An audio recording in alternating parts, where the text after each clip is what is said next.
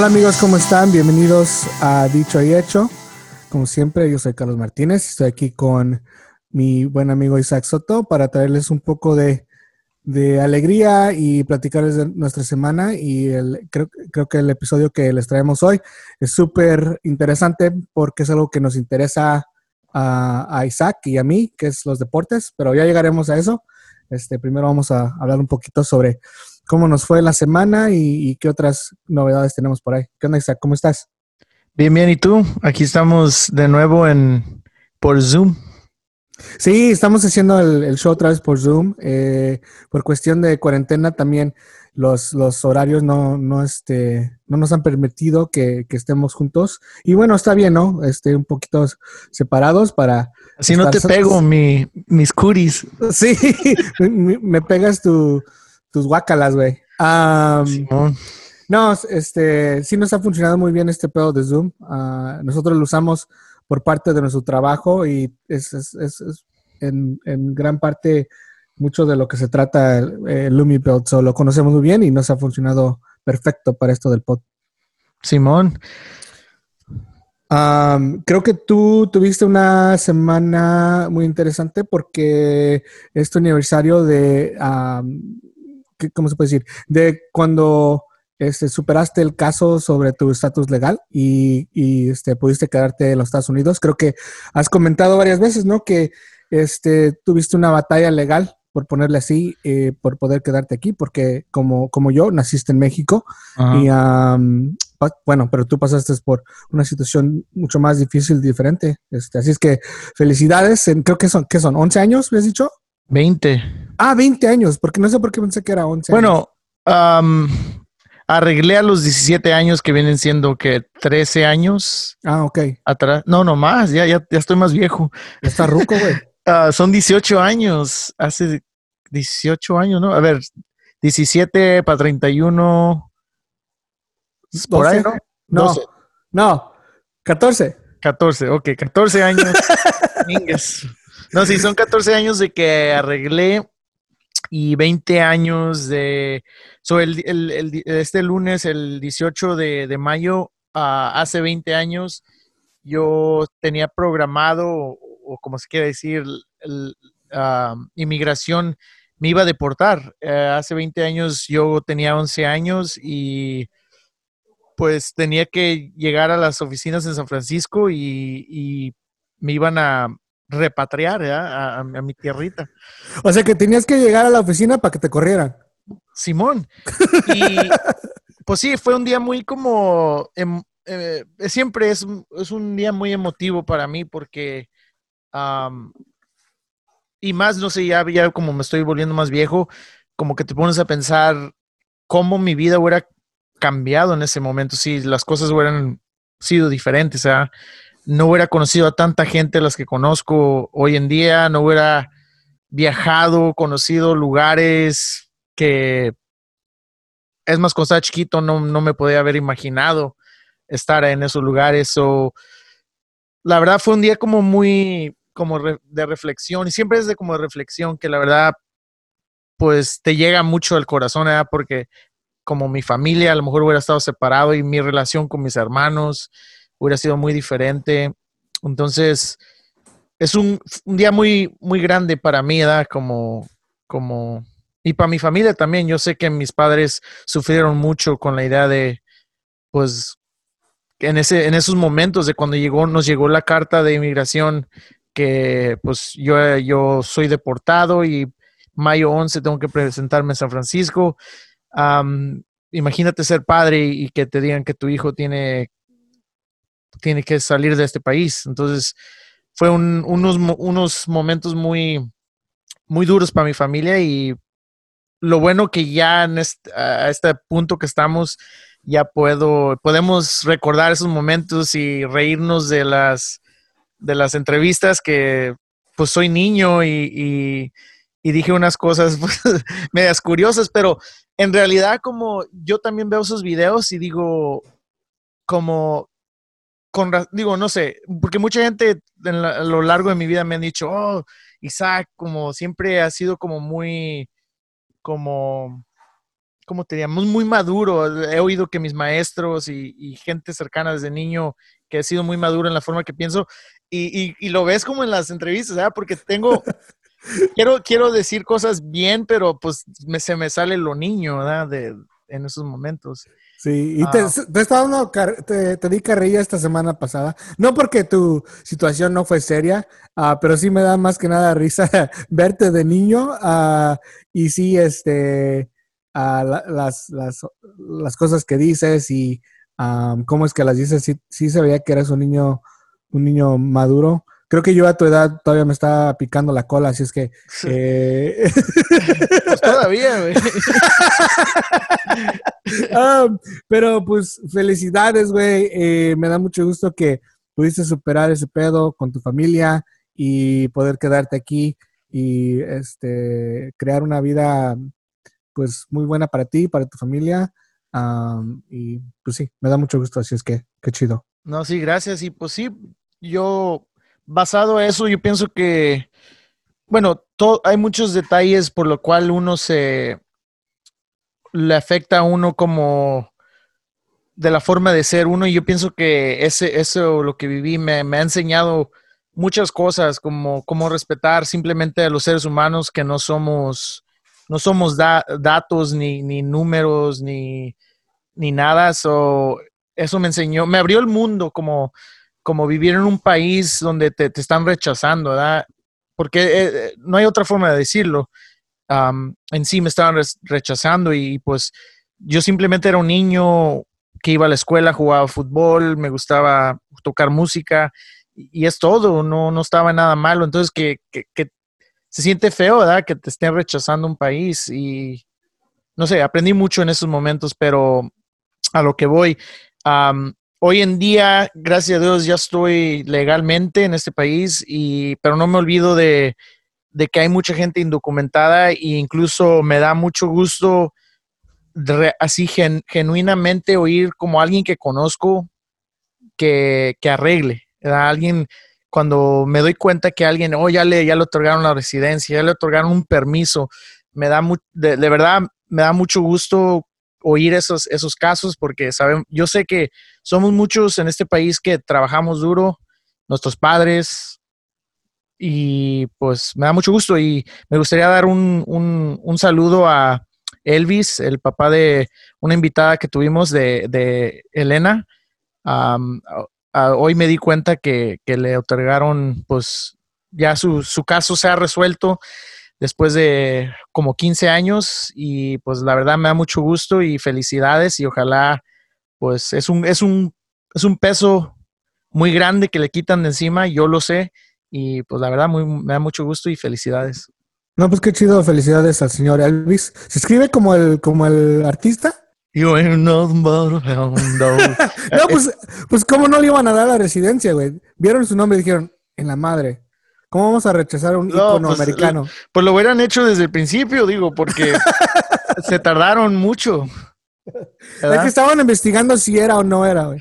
No, no, no, no. No, pues pero. Qué chido. De verdad. Y sí, para mí, eh, ya sabes, ya te lo he dicho, eh, la inmigración es una, un tópico de mucha, no sé, pasión se puede decir, porque para mí es algo que tienta algo muy sensible en mi edad y cuando oigo a veces muchas gentes decir como no darle la importancia a los inmigrantes como que me pues me da rabia y, y, es muy, muy duro para mí pues nomás como ignorar ciertos comentarios cuando se trata de inmigración pero eh, eh, básicamente es lo más lo, lo que ha pasado en mi semana y pues aquí estamos. No, pues qué chido, güey. Ah, me da mucho gusto que hayas podido tener ese aniversario y pues siempre lo vas a tener, ¿no? Va a ser algo que siempre, año tras año, vas a poder recordar y ah, como comentaste hace rato, poder reírte un poquito con tu familia, que imagino que en ese momento obviamente no estaban riendo, pero a veces de las tragedias o de las situaciones difíciles, sí sale un poco la comedia y uno como mexicano muchas veces este, también usa la comedia como para poder superar las cosas. no, no necesariamente reírse de las cosas cuando están pasando, pero pues eh, yo sé que yo personal, en lo personal, siempre he usado el humor para como poder este, calmar un poco esas ansias. Así es que... sí. Pues para mí incluso dudé un poco como ponerlo en, porque sí lo puse en mi, en mi, en mi, mis cuentas sociales de, de, Facebook y en, y en Instagram, porque yo sé que a lo mejor alguien que no ha tenido la misma fortuna que yo, pues sienta como que, oh, pues qué chido tú. Porque la verdad yo, yo eh, sí lo quiero decir que muy afortunado. Es, simplemente, es, eh, es, eso lo que me pasó, que de verdad tuve muy buena suerte porque la mayoría de gente no tiene esa suerte. Pero la razón por la cual yo quise como, y yo siempre hablo de mi situación, y me gusta dar mi, mi, historia es porque hay mucha gente cercana a mí que a lo mejor no tiene la, la, la, ¿cómo dice? la opinión correcta sobre los inmigrantes y yo quiero que sepan que siempre han tenido un amigo inmigrante o un conocido inmigrante como yo, ¿verdad? Que, que, que, que ha trabajado y ha hecho todo lo que a lo mejor ellos consideran, oh, es lo correcto de ser un buen ciudadano americano. Y, lo digo por los, como los, los gabachos, los gringos, que a veces te, te menosprecian ¿eh? porque eres indocumentado. Pero yo lo, lo, pongo porque mucha gente no, no sabe esa parte de mi historia. ¿eh? Y cuando la saco, dicen, ¿qué? ¿Qué? ¿Cómo? ¿Que te, te, deportaron? Y, por eso lo hago, para que sepan, hey, somos muchos indocumentados que, aportamos tanto a este país, ¿verdad? y, estamos aquí al lado de ti. A veces ni lo sabes. Ya. No, sí, pero también creo que pues tú tienes derecho en poder poner esas cosas en tus redes sociales. no creo que le estés quitando, bueno, en mi, en mi opinión, no creo que le estés quitando nada a nadie. Sé, dónde, sé de dónde vienes, pero creo que uh, te lo has, este, este, te lo has ganado honradamente, tu derecho de estar aquí y uh, me da gusto que pudiste poder eh, compartir, porque no sé, tal vez hace lo opuesto, ¿no? Tal vez le da ánimo a alguien que esté trabajando en su, no necesariamente le va a quitar, pero tal vez le dé ánimo que, ah, pues qué chido, Isaac lo pudo hacer, yo estoy en trámites y les da más, más ánimo para poder luchar y para, para poder trabajar. So, si lo piensas de esa manera, también puede ser algo muy positivo. Ojalá, sí, pues yo sé que está muy duro todo, las leyes ahorita y el presidente y todo está muy duro, pero pues sí, no hay que perder la, esperanza y, seguir luchando y pues asesorarse bien también es una de las cosas muy importantes en estos casos, asesorarse bien con alguien que de veras les, les vaya a ayudar y no nomás tomar su dinero y tomar ventaja de, nuestra desesperación como indocumentados. Sí, güey, eso pasa, bueno, yo tiene tiempo que, que no escucho que algo así haya pasado, pero sí me acuerdo hace, hace tiempo que eso pasaba seguido, que alguien llegaba, ¿no?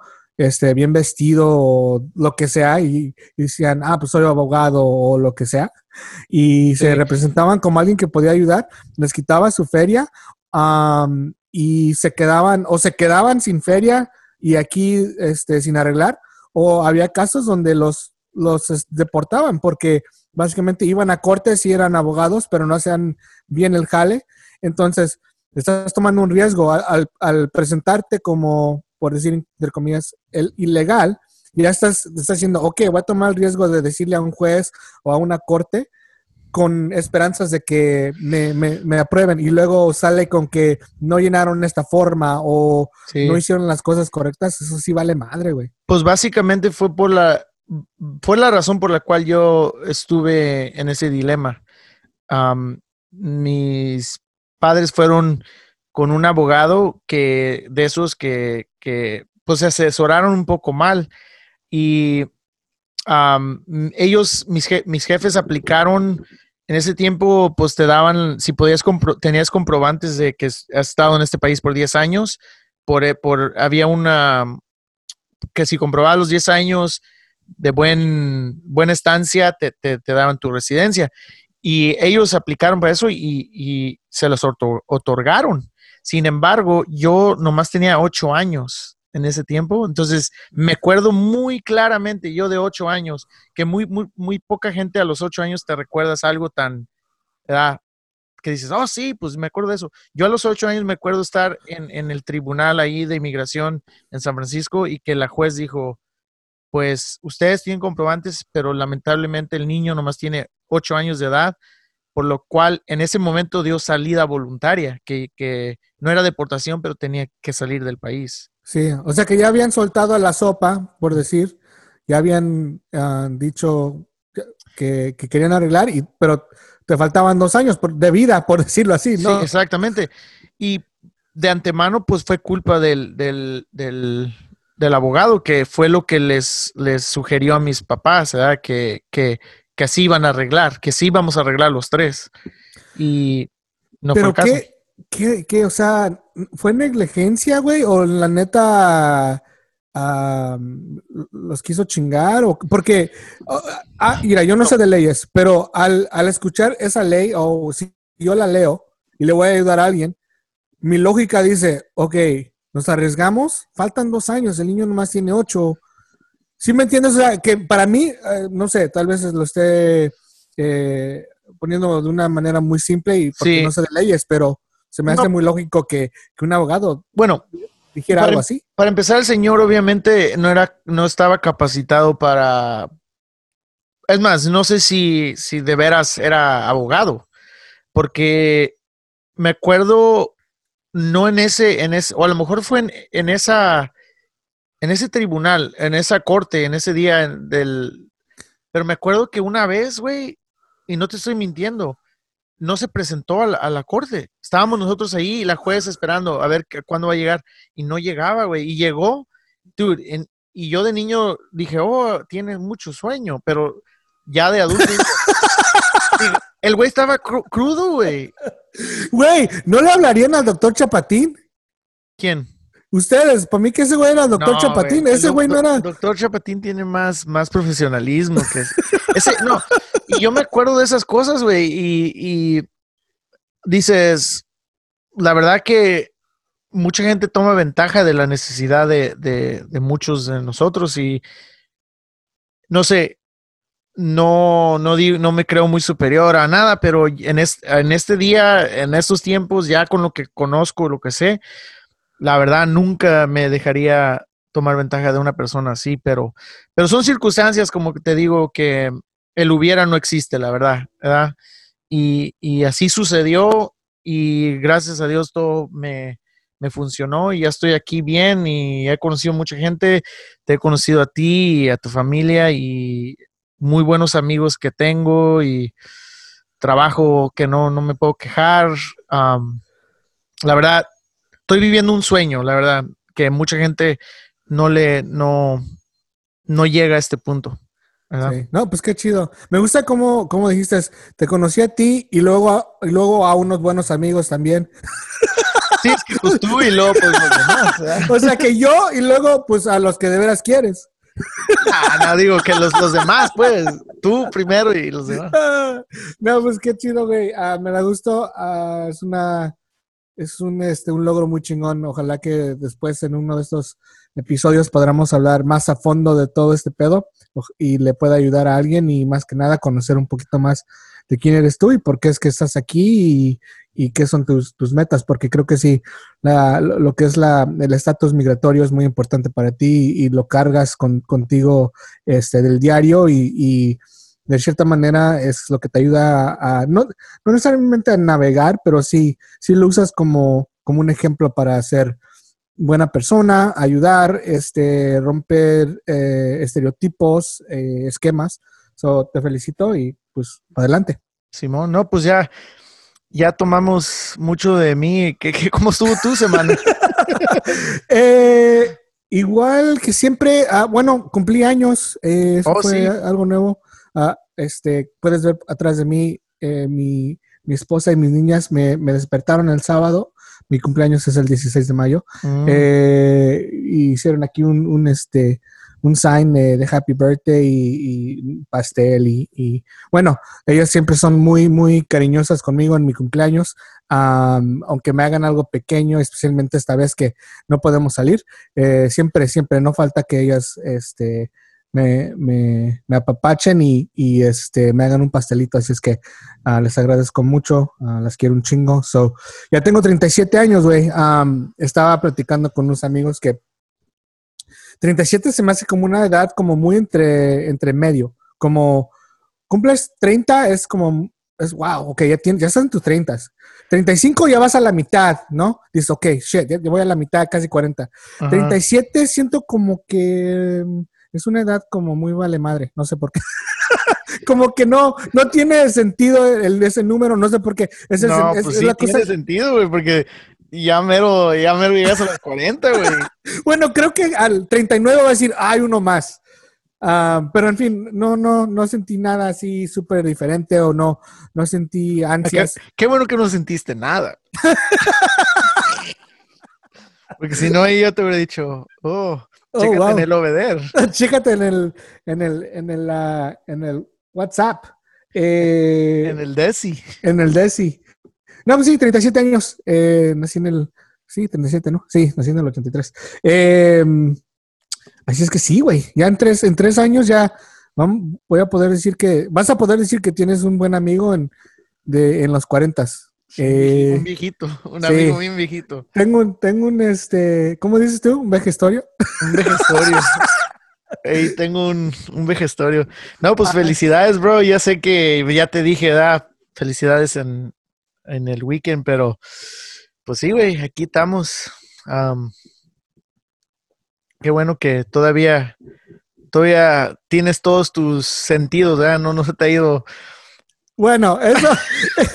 no, Bueno. no, no hay que irnos tan lejos. Eh, Ah, sí usas pastillas, entonces. Sí.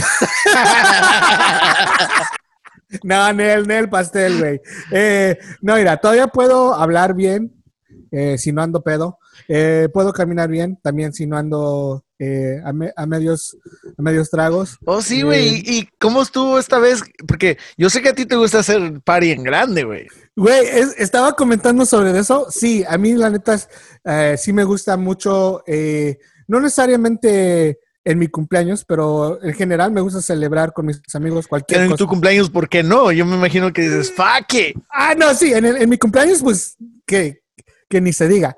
Pero sí estaba platicando eh, con mi esposa y ot- otros amigos de que para, para el sábado ya hubiera estado bien crudo, güey. Ah, porque, pues, a mí me gusta salir los viernes, porque sí tengo el sábado y el domingo para poder este, descansar o hacer algo con, con las niñas. Eh, y sí se sintió un poco raro el sábado despertarme eh, am, y... Pero se sintió chido también. Eh, la neta, es, es bonito no sentirse así horrible y con un dolor de cabeza, lo que sea. So, fue una experiencia un poco diferente. Creo que los últimos, antes de este, los últimos 10 o 12 años, sí se armaba un desmadre y ah, pues todos lo veían casi como un pinche holiday. como un- No, un- hombre. porque pues ya ves como a veces este, nos juntamos en bola y se hace un desmadre. So, no pasó esta vez, está bien. eh, ojalá y lo podamos hacer el año que viene y reponer lo que no festejamos este año. No, no digas reponer, güey. Mejor, porque yo no voy a ir, güey. Te tomas tus Alcacelser, güey, tus Peto Bismol, No, no, tu, no, no. tu, tu Mailox, tu Mailanta, lo que sea, todo. Te lo tomas y Sí, my love. dímelo. No, hombre. Eh, Pero sí, fue mi cumpleaños. ¿Qué más? Creo que fue lo único, pues ya, ya sabes, regresamos un poquito más y más a trabajar. Así es Sí. que he estado súper ocupado ya con el jale. Vuelvo a la rutina de trabajar 10, 12 horas al día. So, está bien, eh, ya lo esperaba y, pues más, la neta sí, sí lo buscaba porque me gusta chambear y me gusta eh, negociar y mover, mover para allá y para acá. So, ojalá y pronto pueda regresar a mi escritorio porque todavía estoy trabajando de la casa. Pero de ahí en fuera creo que es lo único que pasó. No, pues chingón. Do-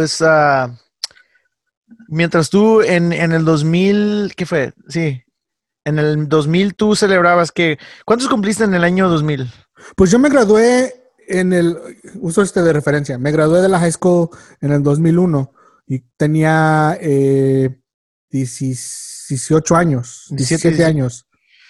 Pues mientras tú celebrabas tu cumpleaños eh, al 17, 18, yo estaba en la incertidumbre de si me quedaba o me iba. So, Ah, qué interesante. un- unos cuantos días de diferencia ah, y sí, una, como acabamos de relatar, am, momentos muy como conmemora- conmemorativos, o sea, el tuyo, tu cumpleaños y mi aniversario de, pues, Ah, que me quedé. fíjate, qué curioso. Sí, sí, este, me estaba graduando yo. en- bueno, no, me faltaba un año en el 2000 para graduarme. So era un junior en la high school o por ahí, algo así.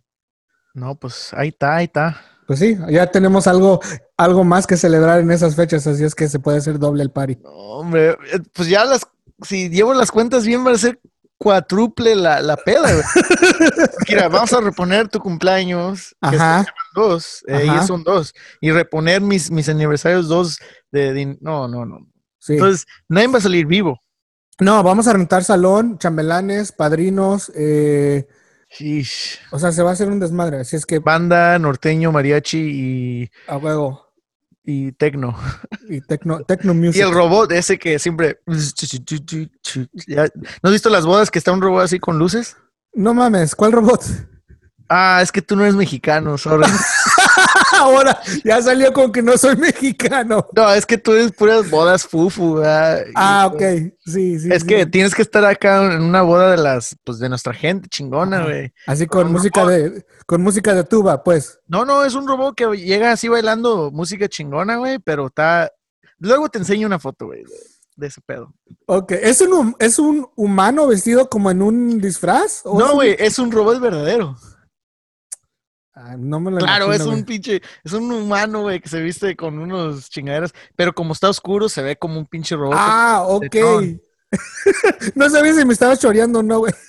No, ¿Y qué? ¿Y, que- baila? Lo que no puedo creer es que no, nunca has visto eso. No, güey, no. Lo ¿Qué que sí he visto mucho en bodas es el, el caballo dorado. Que no falta esa Ah, mamada. No. no, pues eso ya pasó de moda, güey. es lo que tú crees, güey. Bueno, Pero- a, mí me- a mí no me gusta eso. No, a mí tampoco, güey. Ya que empieza, ya me les, les apago la luz. Sí, güey. Bueno, en fin. Hay, hay que meternos de fondo a este pedo. Simón, ok, so tuvimos semanas este, exitosas eh, y estamos vivos y pues vamos a hablar sobre algo que nos fascina a los dos y que es los deportes, ¿no? Pero más que nada, eh, un deporte en especial y una persona y equipo en especial. Am, si ustedes han este, visto ESPN en las últimas, ¿qué sería, Isaac? ¿Dos o tres semanas? ¿O tal vez un mes ya? Ya más de un mes, güey. ¿Más de un mes? Ok. eh, ESPN sacó un documental, es una serie de 10 episodios que se llama The Last Dance. Y, El último baile. Ajá, el último baile, el del estribo. Y básicamente el show se trata sobre el equipo de los ah, Chicago Bulls que triunfó mucho en los noventas. Eh, ganó su, su primer este, campeonato ah, en el 91-92, en la temporada del 91-92. am, y siguió ganando bastante en los noventas. Y obviamente eh, ese equipo, para los que no saben, creo que mucha gente sabe, tenía a un ícono de, de- de los deportes y principalmente de, del básquet, que viene siendo Michael Jordan. Eh, Miguel, Miguel. Miguel, Miguelito Miguel Jordan. Jordán. Ajá, así le decimos en el barrio. No Roberto, no Roberto Jordán. Jordán. No, ese Miguel es otro. Jordán. Ajá, ese es otro. Eh, so, el- el- la serie en sí se trata sobre, sobre Michael Jordan, a sus compañeros, eh, qué los hizo tan exitosos, pero lo interesante de este documental, de esta serie, es de que eh, dejaron cámaras este, filmar atrás de las, de, las, de las puertas, por decirlo así, ¿no? Atrás de las, de las escenas. Tras bastidores, sí. Ajá, en los vestidores, eh, o sea, donde usualmente las cámaras no se permiten. Y este, este montaje que, que sacaron, pues nunca se había visto. Eh, así es que es súper interesante verlo ya, pues, ¿qué será? Pues ya 30 años, ¿no? Si, si empezamos desde, bueno, más, casi 40 si empezamos desde donde, desde que Jordan lo este, entró a los Bulls. Pero ¿En qué año entró a los Bus? el 80, lo- él este, salió del colegio en el 84. Lo escogieron en el Entonces, 84. básicamente cuando tú naciste. Tenía un año. Yo tenía un año. Y fue, lo agarraron en el draft en los Bulls el, en el 89, ¿no? No, no, no, lo agarraron en el 84. Oh, sí, cierto, cierto, cierto. Sí, sí, sí.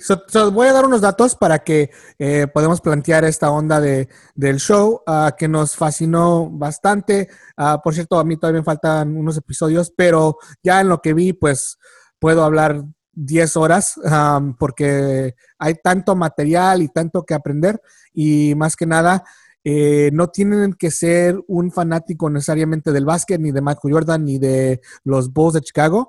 Uh, lo que yo aprendí de, este, de mm. esta serie, aparte de, que me, entretuvo mucho, es de que hay muchas lecciones de vida que, pues la, la neta yo muchas con las que me identifico y muchas con las que, aprendí y que pienso llevar conmigo. Yo sé que se oye un poco cursi o tal vez como, ¿cómo vas a aprender de un documental de algo así? Pero la neta sí, y voy a hablar un poquito sobre eso.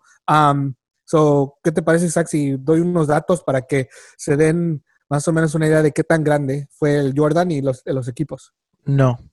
Ah, ok. No, pues dale, dale, dale. ok, so eh, Jordan eh, nació en el 63 ah, en Brooklyn, New York. Es de Nueva York, que es interesante porque uno de sus rivales eh, ah, fueron los Knicks, que son de, Nueva York. Pero él es de Nueva York y nació en el 63. él pudo lograr muchas cosas chingonas, pero nomás les voy a dar unas de las más grandes porque pues es una lista increíble y aquí me estaría mucho tiempo. Pero fue a la este escuela, a, la universidad en Norte Carolina. Ajá, solo escogieron número 3 en el 84 los Bulls. Eh, salió de la Universidad de ah, Carolina del Norte, uh, North Carolina, que es una escuela muy buena, prestigiosa para el básquet. Creo que ah, está en las, en las como top 3 o top 5 por ahí. Ah, es una escuela que año tras año juega muy bien, siempre está en los, en los tornamentos y, hace muy bien y ya este, de ahí han salido muchos uh, jugadores de básquet muy buenos. So, fue ahí a la escuela, los coge número 3, gana a través de su carrera seis campeonatos, todos con los Bulls, gana en este, diferentes etapas. Sí, en diferentes etapas. Porque se retiró a, medias. Sí, bueno, eh, ganó entre el. Básicamente era el equipo rey del básquet en, todos los noventas. Eh, no ganaron todos los años, pero casi, casi. Ah, nomás les faltaban, pues, obviamente, cuatro eh, o tres por ahí. so, seis campeonatos, todos con los Bulls. Ah, era jugador más valioso de las finales eh, seis veces. Ah, era jugador más valioso de la liga cinco veces. y lo, lo que Carmelo era el... Fue el que le ganó un año. Ah, un año. El último año. ¿Cómo le decían a ese güey? El mailman.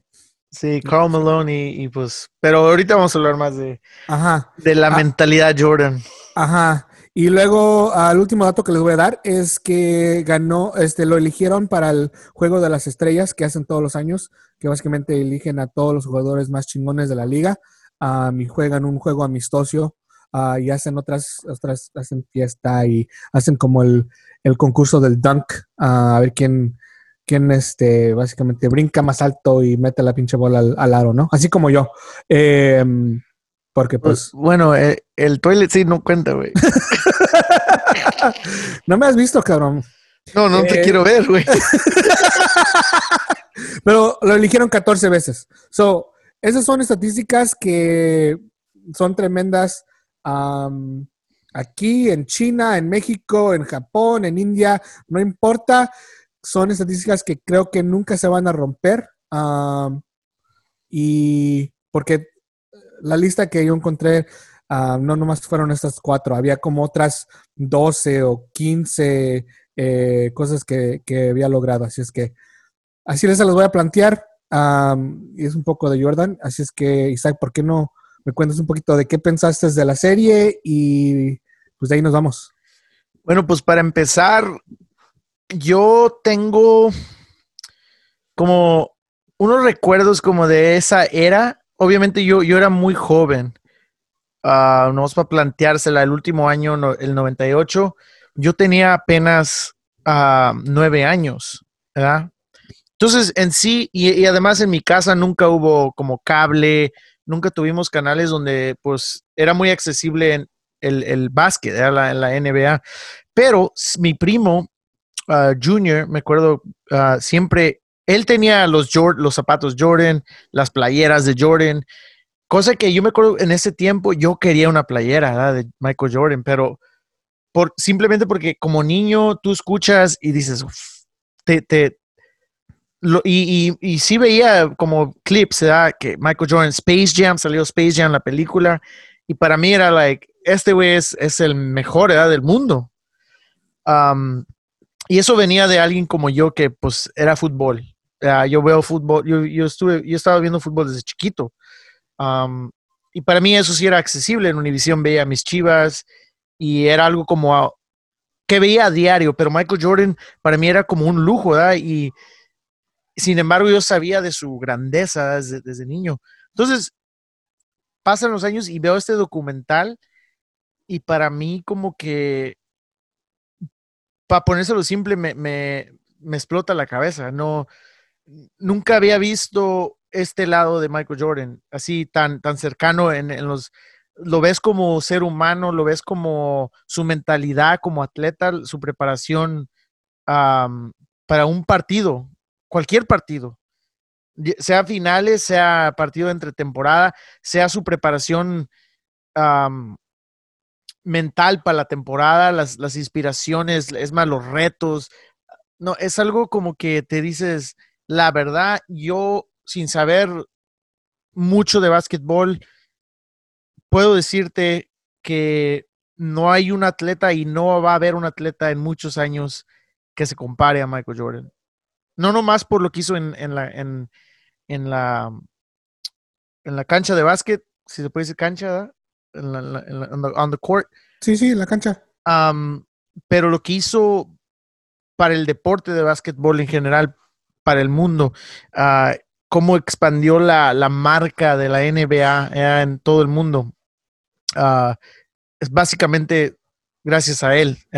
Gracias a él dio la plataforma a los Kobe Bryants del mundo, Shaquille O'Neal, eh, más reciente LeBron James y, Steph Curry, porque él les eh, puso la plataforma de, la NBA, que algo mencionaron en, el documental que en el tiempo de Michael Jordan la NBA estaba en 83 países mundial y ahorita está en más de 200 países la, la, marca NBA. Entonces, es algo impresionante lo que él hizo, no más para el básquetbol, para la marca Nike, por sus zapatos y su, marca de, Jordan. Entonces, yo, yo me quedo como muy impresionado y admirado y de veras mucho respeto a, su mentalidad, que es muy opuesta a lo que yo pienso. Yo, en, el, en el documental, pues sí se ve que él era como muy agresivo, muy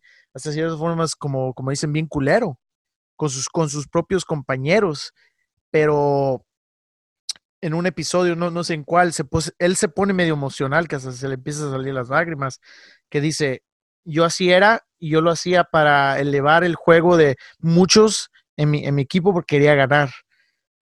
Y si no, no quieres ser parte de esto, no, no juegues. Era su mentalidad, salte, no te quiero aquí. Entonces, es muy, es de admirarse algo así, porque la verdad, y muchos de sus compañeros recuerdan esos tiempos y le dan las gracias a él, porque fue así.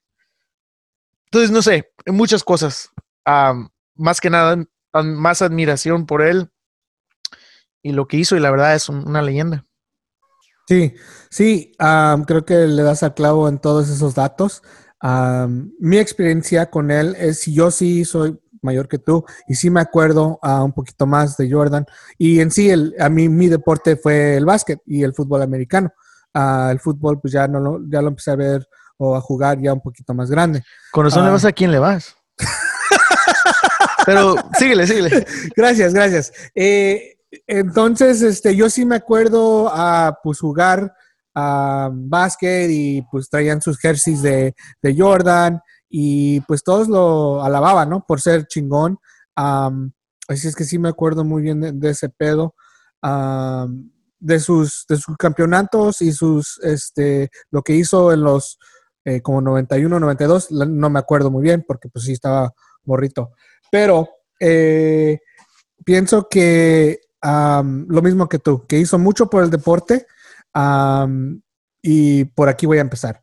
Eh, hizo mucho por el deporte, pero, o sea, a lo que puedo ver, este, lo hizo de una manera sana, pero a la vez, como dices tú, agresiva y, un poco culero. es, y es, por, es esto por, por qué digo eso. Eh, cuando él salió en el 84, este, no, no usó drogas como todos sus compañeros que ya estaban en la NBA. había una parte que me impresionó mucho que básicamente él entró a una sala de creo que de un hotel, a un cuarto de un hotel y todos estaban o con mujeres o fumando marihuana o haciendo cocaína. Pericazos. Un pericazos, ajá, básicamente. Sí, quema. y él fácilmente hubiera podido este, acceder a esas cosas, ¿no? Y decir, pues yo también le voy a entrar, eh, ya soy famoso. Y, como no lo hizo. joven, y como era joven, fácil podía verse pues dicho, soy rookie, quiero, quiero, quiero entrar con los, con los meros meros, los que ya están en el equipo. Y muy impresionante que, que, digo, muy chingón que mencionas eso porque ahí te da a entender ya la mentalidad tan madura y de ganador que tenía él, que para él significaba más el deporte y ganar campeonatos que, fiestas y, y, como dicen, mamadas de esas. Sí, él sabía que si se metía en esas ondas no iba a ser no iba a cumplir lo que, lo que quería cumplir. Y eso es muy maduro y chingón. Y lo cual, error que hacen muchos deportistas hoy en día, jóvenes de tanto talento que tienen. Y no quiero irme a largo eso, pero la selección mexicana, nuestros, nuestros deportistas mexicanos, futbolistas, cuánto talento tenemos, pero cuánto lo desperdician cuando se meten en fiestas con así, ¿verdad? no tienen la mentalidad de Jordan sí. Pero no fue, no, fue penal, güey. No fue penal. Nunca, no, no, era penal. Quiero que acuerden, se acuerden que no fue penal, ¿ok? Eso no tiene nada que ver con las fiestas. Pero qué bueno que mencionas eso, porque es, es algo muy importante. Que si algún morro ahorita que tiene sueños y quiere aspirar a ser grande en, su deporte, que de veras se ponga a estudiar eso de, Michael Jordan. Ah. Simón. eso fue lo primero que me, me impactó. Dije, wow, ok. So, no nomás es como yo soy el mejor y voy a echar party y voy a hacer lo que me guste. No, yo voy a ser el mejor y me voy a sacrificar y voy a ser muy disciplinado. otra cosa que empezando, pues muchos, muchas personas dudaban de él. No es, no, él, él, no era un fenómeno desde colegio. Creo que mucha gente tiene esa concepción de él, eh, de que él era un este, fenómeno desde joven. Ya sabes que hay muchos eh, hoy en día y también en ese tiempo, pero creo que ahora más, que tal vez Kobe fue el primero que impactó desde una edad muy joven. Por ejemplo, Kobe fue el, si no me equivoco, el primero que salió de, de, la high school, directo sin ir al, colegio. Y después de eso, pues empezaron a cambiar las reglas porque no querían que se dañaran tan, tan jóvenes pero Jordan no era eso. Jordan tuvo que trabajar bastante para llegar a ser lo que hizo. Por eso es que ah, en sí, pues no ganaron campeonatos hasta ya por ahí como pues los, al principio de los noventas. So, cuando él empezó en la NBA, muchos de los que ya estaban, con Larry Bird o Magic Johnson o todos estos güeyes, decían, no, pues ese güey no la va a armar. O, o sea, abiertamente decían que sí, tal vez sea bueno, pero pues, en fin. O sea, que le, le, decían que no, no, no, no iba a ser grande en el, en el básquet, así no iba a ser alguien impresionante, sin saber que, que, iba a ser el mejor del mundo y que los iba a eh, pasar a todos. Yo creo que es algo que yo sabía, pero mucha gente creo que no sabe que él tuvo que trabajar muy, muy, muy duro. Es un, y, y, este, algo que me gustó también mucho de eso es su motivación. creo que aprendí mucho sobre motivación en, este, en esta serie. Había un pedazo donde básicamente habla que su papá tenía un negocio, su papá tenía un negocio y su carnal trabajaba, le ayudaba en su negocio, no me acuerdo de qué era, y, y Michael le quería ayudar también pero Michael eh, eh, hace un comentario el papá de que Michael no podía distinguir entre un desarmador y un martillo, básicamente, y que entonces lo mandaba para adentro. ¿Sabes qué? Tú métete, tú no sabes nada. Pero lo único, lo único que quería Michael es ser aceptado por su padre. Eh, básicamente ser algo, hacer, ser exitoso desde una edad pequeña, o sea, desde niño. Quería ser aceptado y habla sobre cómo no lo pudo hacer a través del jale. So, creo que esa onda lo motivó. Dijo, ok, pues voy a encontrar algo, ¿no? No sé qué vaya a hacer. Y nomás que, pues, terminó siendo el básquet. Solo que mi impresión es de que tal vez hubiera podido ser bueno en tal vez otras cosas que, bueno, luego este, entró al béisbol. Pero la motivación creo que nos hace falta buscarla en nuestras vidas. Creo que ahí está, pero muchas veces no, no la usamos para, para darnos ese, esa energía o esa, ¿cómo te diría? Esa chispa para poder ah, alcanzar cosas grandes. Y todo lo tenemos, creo que todo lo tenemos adentro de uno, bueno, eh, pero no lo sacamos. Pues ahí eh, tiendes algo que a lo mejor ya nos vamos a ir por otro rumbo, pero la, verdad hay mucha gente que no, no le gusta competir.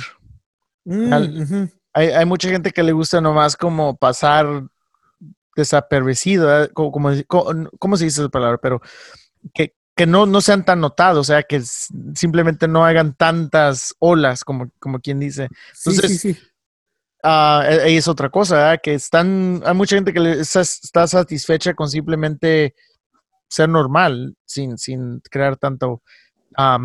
entonces, ahí está, está un poco duro, pero la motivación como impresionante de Michael Jordan, que él se, a veces simplemente no, era, no eran cosas como del, del partido.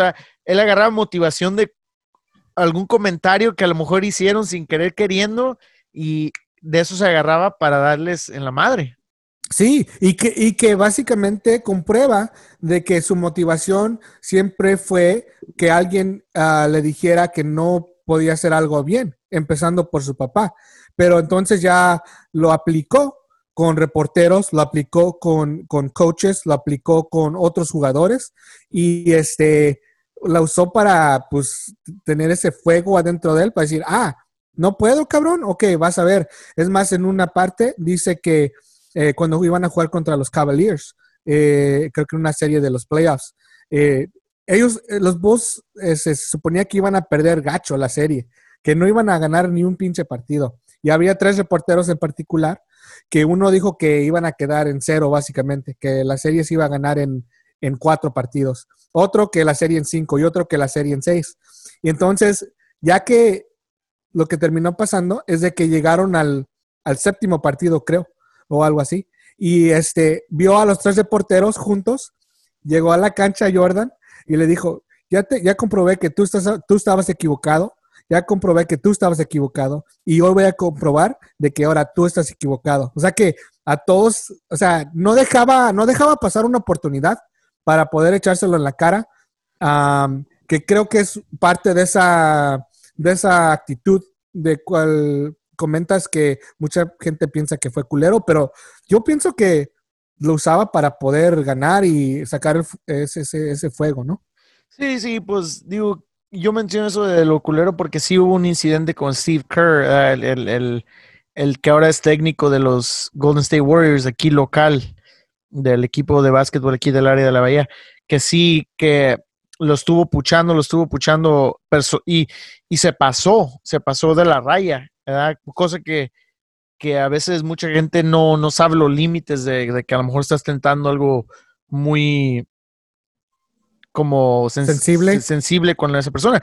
Y fue el caso ese con, con Steve Kerr, que, Steve Kerr, pues, dice, y él mismo dice en la entrevista que yo, dice, yo soy muy paciente, yo soy muy tranquilo, pero él se pasó al punto que yo le tuve que regresar la, la, sus, sus ataques y se agarraron a golpes y que Jordan le pegó y, le dejó un ojo morado, ¿verdad?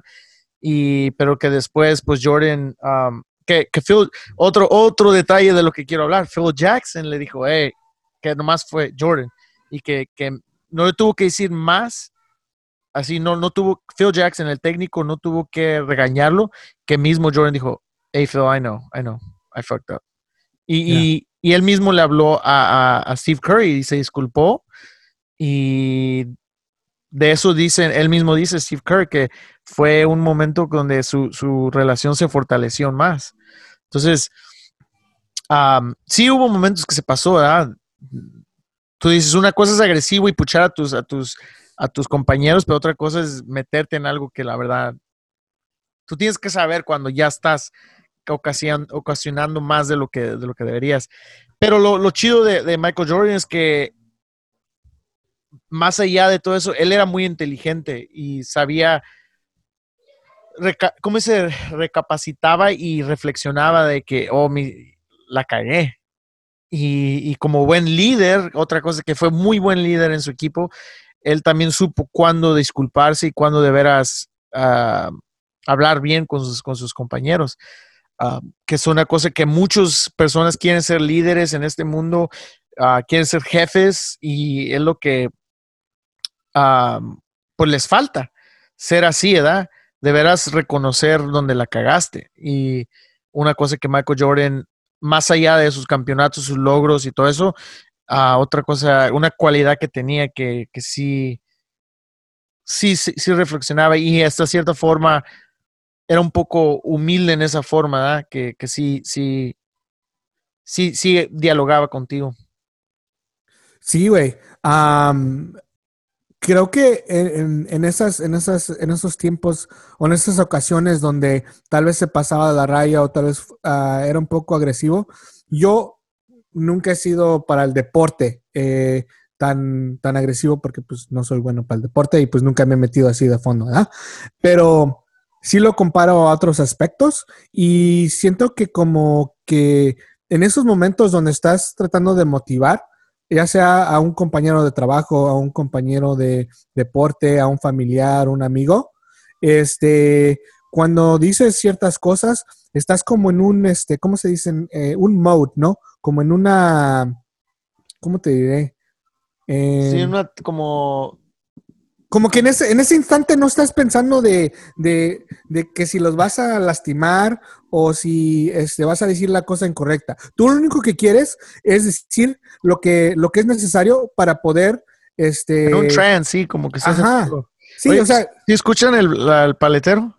No. Oh, qué chido.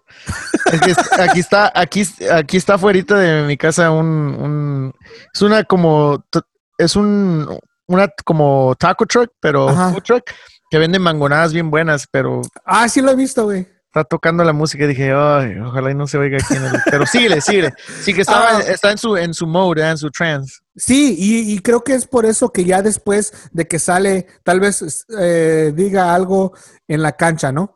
Pero ya que tal vez se vaya al vestidor o ya que ya se estén tomando una chela afuera del, del estadio, ya cambia esa, esa mentalidad. Y creo que para mí me gustó mucho eso. yo no tengo casi nada en común con Michael Jordan, pero me gustaría pensar que sí tengo ese, esa eh, poder, ese, ese aspecto de, querer luchar y querer mejorar a todos mis compañeros, aunque a veces tal vez lo haga de una manera, aunque tal vez me vean de una manera que, este güey, qué pedo, ¿no? Pero creo siempre lo hago de una, de, lo hago desde el fondo de mi corazón, no lo hago para, para herir a nadie, ¿me entiendes? No, pero una cosa, que, por ejemplo, que yo he notado en ti y otra cosa que yo también sé en mí, que, que sí, eh, digo, son, pedimos cosas que no haríamos nosotros, eh, digo, pedimos que hagan cosas la gente que nosotros haríamos, sea, cosa que también Michael Jordan, eh, fue lo que yo conecté en, uno de los episodios que sí dijo que yo, dice, yo, yo no le pido a nadie de mi equipo que haga algo que yo no haría. Simón, Simón. Y, y, sí enseñan como, enseñan, uh, salud, enseñan pues video de que él en práctica le daba con todo. Sí. Mandaba y te decía de cosas, pero él, él también siempre quería ser el primero en, las, en, las, en las cuando corrían. Entonces, es algo como impresionante que yo entiendo a, fondo porque cuando yo quiero hacer algo, y yo siempre lo he hecho, por ejemplo, en, cualquier trabajo, ya sea en un trabajo que no, tú dices, no vale la pena, como Target, que dices, ah, es un trabajo que de morro vas a la escuela y, y en unos años ya, ya te vas, ¿verdad? Simón. Pero, pero eso es una cualidad que yo pienso que falta mucho en, en esta sociedad y más en esta generación de, de, nuevos morros, es de esforzarte y tratar de hacer lo mejor que puedas en donde estás, en la posición. Sí. Eso, no, eso no, significa, no significa que vas a estar en, por ejemplo, en mi caso, Target para toda tu vida, pero simplemente el día que te vayas, irte satisfecho, fuck, hice buen trabajo, dejé aquí puertas abiertas. Nunca sabes cuando algo malo vaya a pasar y de veras ocupes de, de esa oportunidad. Entonces, es lo que, pues uno de los otros mensajes tan inspira, inspirativos de, de, de, aquí de Michael Jordan, darle con todo a lo que, a lo que estés, ya sea, si de veras no es tu, tu profesión, no le hace, tú esmérate, ¿verdad? Sí, güey, y, y, tienes mucha razón. Eh, es algo que yo siempre he tratado de inculcar en, los, en las personas eh, pues uh, más jóvenes que yo, cuando eh, más que nada en el trabajo. Eh, es siempre esta actitud de, si, va, si eres un lavaplatos, güey, ser el mejor pinche lavaplatos del mundo. O sea, ¿sí me entiendes? Sí, yeah. O sea, no, no, no porque dices, ah, yo nomás lavo platos, yo no soy nadie. Eh, no, güey, deja los, los pinches platos lo más limpio y más chingón que se pueda, ¿me entiendes? Ya sea lo que sea, eh, ya sea, bueno, X cosa. Y creo que tienes razón, mucha gente porque no es una posición prestigiosa, por ponerlo así, este, pues no le echa todos los kilos. Y es que, pues, es chistoso porque es curioso, más que nada, porque si no le echas todos los kilos en eso, pues nadie te va a dar una posición chingona. Va a decir, pues si no, si no le echas ganas aquí, ¿cómo chingas te voy a, a, poder levantar y dar una posición más buena? ¿Sí me entiendes? Sí, pero como yo, por ejemplo, yo veo como, y, y, y sí, como los morros y todo eso, yo, yo veo como, por ejemplo, para mucha gente, sí, como a mí en Target, yo no esperaba ser promocionado a, a a manager de ahí. Ese no era mi meta. Se dice manager, manager. Manager. Manager. Manager del White House. Pero no, no, yo, yo quería simplemente irme satisfecho día con día de que no anduve de huevón. Eh, simplemente.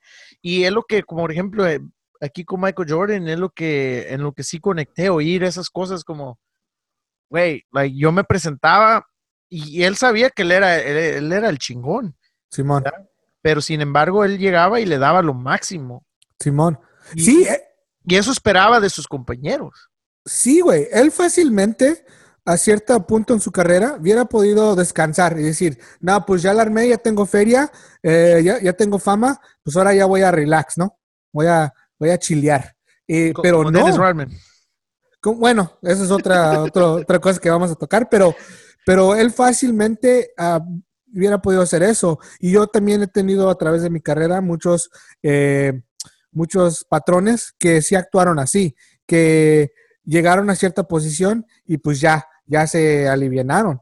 Y pues, pues está bien, cada quien puede hacer lo que, lo que quiere, pero Jordan no hizo eso, güey, y por eso es que ahora se considera, y creo que en, nuestras vidas no va a haber alguien más que lo, pueda alcanzar, aunque hay debates que de quién es el mejor, LeBron o la chingada, pero creo que, como habíamos comentado y tú y yo, creo que esta serie eh, básicamente va a descartar esa, eh, por lo menos conmigo, y creo que contigo habías dicho, va a descartar ese debate de quién es el mejor. Sí, y obviamente si te vas a los datos, los campeonatos, lo, lo logrado, I mean, es Michael Jordan, nadie le gana, man. Y logrado, y logrado en una época del básquet que era más rudo. Que oh, era, sí. I mean, porque ahí empiezan a hablar un poquito también de, de los Pistons, eh, eh, eh, que les decían los bad boys, porque eran, eran rudos los cabrones. O sea que lo que ellos hacían en ese tiempo, ese equipo en particular, ahora básicamente los arrestan. Los corren de la liga. Los corren de la liga y los multan much, mucha feria. O sea, ahorita apenas si tocas a, a alguien y ya, está el, ya están pitando el foul, ¿no? Sí, ahorita de los, de los que juegan que yo pueda decir que a lo mejor, y no sería fenomenal, pero, pero a lo mejor sí podría competir, nomás porque es medio rudo y, no le importa, es el este Draymond Green. Ah, sí, ese güey, ese güey sí como que cabe perfecto en los ochentas, ¿no? Ajá, ese güey le hubiera, eh, es más, ahorita se me hace que él se, se, se, se, se tienta y dice, no, no, no, no, no, tengo que bajarle los humos, pero si hubiera estado en esas ligas, ese güey yo pienso que hasta putazos hubiera resultado, güey. No, ese güey sí rompe mal. sí. Y, en, los, en los, en los, en los uh, videos que enseñan de, de, ese tiempo, sí se soltaban, güey. No, sí, se agarraban a putazos. Hasta hacen un comentario que no me acuerdo quién lo hizo, creo que Dennis Rodman, que era como un partido de hockey, donde los dejaban pelear, básicamente. Sí. No los dejaban pelear aquí, pero les valía madre. Fue con Reggie, Reggie Miller, ¿no? ¿O con, cuál fue que, estaban en el piso, así como que, uno se caía y el otro lo bajaba y, estuvieron. Eso ahorita en, en el básquetbol, ahorita no, los hubieran sacado los dos. Sí, hubo una pelea muy este, famosa, creo que la más famosa en el, la historia del básquet, donde Reggie Miller y los Pistons se agarraron a, a, madrazos. Sí fueron los Pistons, sí, sí fueron No, Indiana. Por eso, Reggie Miller estaba en Indiana y lo, con el equipo que, se peleó oh, fueron los Pistons. Sí, sí, que, se metieron al, al, al, Sí, güey fue tan grande. Sí, que se agarraron a putazos con los fanáticos. So, yeah, so por eso también, por ese dato, creo que también es difícil comparar a LeBron con, Jordan, porque LeBron es un chillón, la neta. Es cabrón y es, es, va a es bueno, es bueno. Es bueno, va a ser, va a ser top 3, top 5, lo que sea, o tal vez el número 2, no sé. Pero, pero en sí, en esa para que se metiera así como con Lambier o con Rodman o con, uh, con esos güeyes, pues la neta no la Pippen, man, es, es, era otro jugadorazo, Scottie Pippen. Sí, Scottie Pippen. vamos a hablar de él, pero nomás quiero dar una nota más sobre básicamente qué es lo que se, lo que me llevé sobre Jordan y su actitud. y creo que la neta sí lo voy a poner en práctica yo un poquito más, que lo he hecho, pero lo voy a hacer todavía un poquito más y tengo que ser muy cuidadoso con él, pero creo que puedo hacerlo de una manera saludable. Y es esta, esta actitud o tal vez noción o eh, esta, este carácter de, sacrificar ciertas cosas y entender que no es malo romper eh, ciertas tal vez relaciones, tal vez este, mm, dejar de hacer algo para poder llegar a la cima, por, ponerlo así. si creo que estábamos hablando un poquito en el episodio pasado sobre el señor Jeff Bezos, que es, creo que para poder llegar a, hacer eso, eh, no vas a ser la persona más este, querida en el momento. En el momento no vas a ser la persona más querida. Creo que tal vez después ya se pueda reflexionar y se puede decir, no, pues ese güey eh, llegó a ser el mejor en ese pedo, en este caso en el básquet, pero sí, sí rompió tal vez relaciones o lastimó a gente o sacrificó este tiempo con su familia o lo que sea. Y yo, siempre, yo siempre he hecho eso y he tratado de mantener el balance, pero todavía me dio todavía más como eh, pues ánimo de, decir, ok, está bien, no tengo que sentirme súper mal siempre de que siempre, que haga algo que tal vez no sea eh, lo mejor para, para mantener este, mis amistades o relaciones o lo que sea. So, es algo que aprendí de, eso y creo que está bien. So, no sé, ¿cómo se dice? Don't beat yourself up. O sea, que no se, no se sientan súper mal cuando hacen eso, si, si lo están haciendo para, para poder este, hacer cosas este, grandes en su vida, ya sea en el jale, ya sea en la educación, ya sea en el deporte o lo que sea. Sí, pues digo, pues hay niveles, digo, cada quien tiene sus, uh, su, su personalidad y es algo que no puedes cambiar por más que quieras a veces ser esa persona de que, como dicen, cutthroat y que pues quiero llegar a la cima, pero a veces por ejemplo, yo, por más que quiera ser así, no es mi personalidad. pero sí, parte de mi personalidad es cuando en el momento que vea que tú no estás metiendo el mismo, las mismas ganas que yo o, o que no estés igual de involucrado mentalmente con ganas. Digo, a lo mejor en ese momento no te digo nada, pero tú ya estás como en mi mente, como, ok, ya, ya te vi. Y, y al fin de cuentas, yo, yo soy de la idea que conforme va pasando el tiempo, todo, todo se va a se va a dar, se va acomodando. Y, y, y, muchas de las veces, pues no, no va, no funcionan esas gentes y tienes que sacarlos de tu vida, ¿verdad? Sí, no, y tienes mucha razón. Todos tienen sus límites en, en, en cuestión de qué tan agresivos quieran ser en, en su trayectoria al, al, querer alcanzar algo. así es que no, definitivamente no estoy diciendo que todos deberían de, de romper sus relaciones o eh, de cierta manera eh, tal vez eh, sacrificar al mismo nivel, pero la neta sí me, me, dio mucha inspiración y más que nada me dio como, como el, comfort, como el, el ánimo de, de, no sentirme tan mal, porque sí, hay ocasiones donde lo hago y digo, man, ¿por qué, ¿por qué hice eso? ¿Por qué tuve que sacrificar el tiempo? Y bueno, ojalá y lo pueda hacer de un balance apropiado. Sí, claro, ¿no? Y es, es importante, pero más que nada, pues sí, es importante puchar a los demás, ¿ah? para que lleguen a su potencial. Porque hay mucha gente que no sabe su potencial y están como muy, como te dije, muy a gusto, nomás así, coasting, ¿eh? cruising. Sí. Y a veces hay que pues apretar la tuerca a, la gente y, y, pues todos ocupamos de eso, ¿verdad? Sí. De, de alguna forma u otra. Y es lo que hizo Jordan. Él los, los empujó porque sabía que podían ser mejor. Si él, si él, me imagino que si él veía a alguien que la mera neta no armaba para el básquet y, y, por más que lo empujaba no iba a ser mejor, me imagino que no lo, no lo haría. Pero sabía que los jugadores y los compañeros que tenía, físicamente y desde un nivel de, desde una perspectiva de talento, lo tenían. So él supo sacarlo. Tal vez no lo sacó de la, de la manera que tú y yo lo hubiéramos sacado, pero lo hizo. No, él sacó el fuá. Sí, sacó el fuá en todos, güey. En todos, en todos lo sacó y básicamente eh, se la sentenció a todos. O sea, ¿saben qué, cabrones?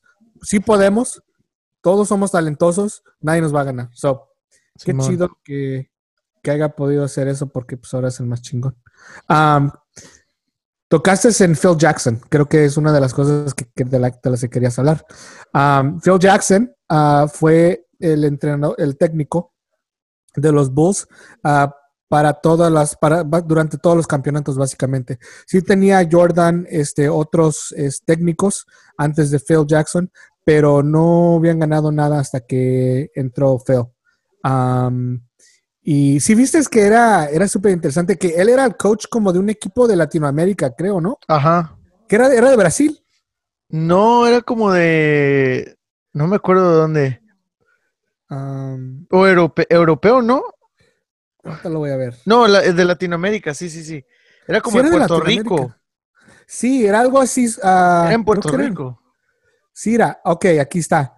Eh, piratas de Quebradillas. Era Puerto Rico. Ajá, tienes razón. Te digo, chico, que yo aquí estoy bien ubicado. Dale. Eh, ah, no, ese es cubano, ¿verdad? Perdón.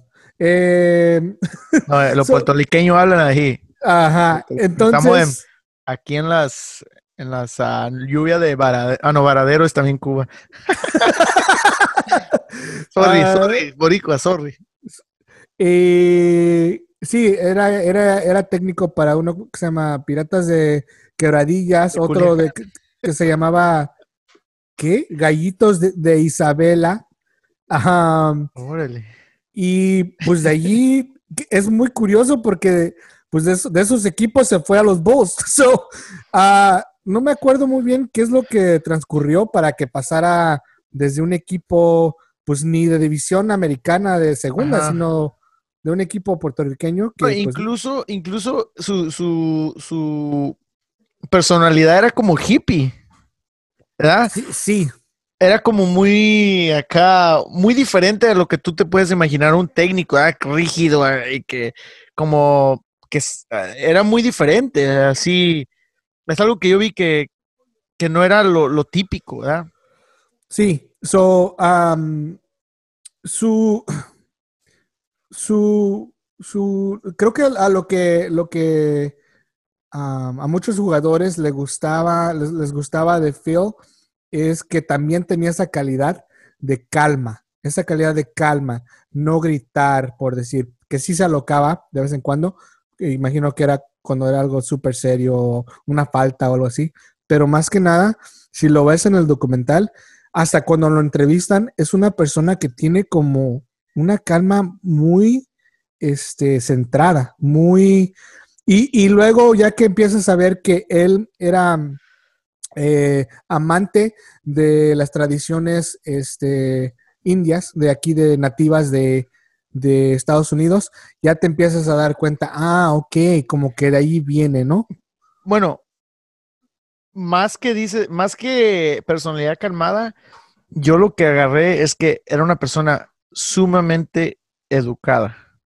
Sí, bastante. Que, y, y es por lo cual que a veces la, la, educación, no nomás educación en casa, pero educación en, en la escuela, um, es muy importante porque eh, a lo mejor él no era el más capaz de ser como de esos tácticos, de, de, poner las fichas en el y decir tú aquí, tú allá y vamos a movernos así. Pero más allá de todo eso, siempre fue muy inteligente. Lo que yo agarré, que, que él sabía cuándo, cuándo dirigir, cuándo no decir nada y cuándo simplemente sin gritar decir Michael o Dennis. Y ellos ya sabían, sorry, boss, like, sabían que él no iba a reaccionar de una forma, ok, te voy a sentar, porque no era sobre eso, era sobre, ok, vamos a ganar, te voy a jugar, pero tú sabes que tú, tienes responsabilidad. Y, y, no sabían, no, digo, eso ya estaba como quien dice escrito, ¿eh? y no, no tenía que estarlo recordando que a veces que te están regañando, regañe, regañe, de tanto que te regañan, pues ya ni, ya ni, ya ni duelen los regaños, ¿verdad? Simón. Sí, y, y más, y otra cosa que supo hacer y que yo siempre he admirado en, en, mis mentores y los líderes que de veras, a los que de veras quiero y les debo mucho, es de que te tratan como una persona única. Saben sacar tus cualidades y saben qué te hace detonar, saben qué te hace trabajar más duro y lo hacen de una manera sin gritar, como dices tú. Lo hacen eh, a través de eh, invertir el tiempo en conocerte como persona. Uh -huh. Y es algo que yo siempre me he llevado, eh, son, son lecciones que yo aprendí muy pronto en mi carrera también, de que, ok, lo que va a funcionar con Isaac no va a funcionar tal vez con Cristian o lo que va a funcionar con Cristian tal vez no va a funcionar con otra persona, ¿no?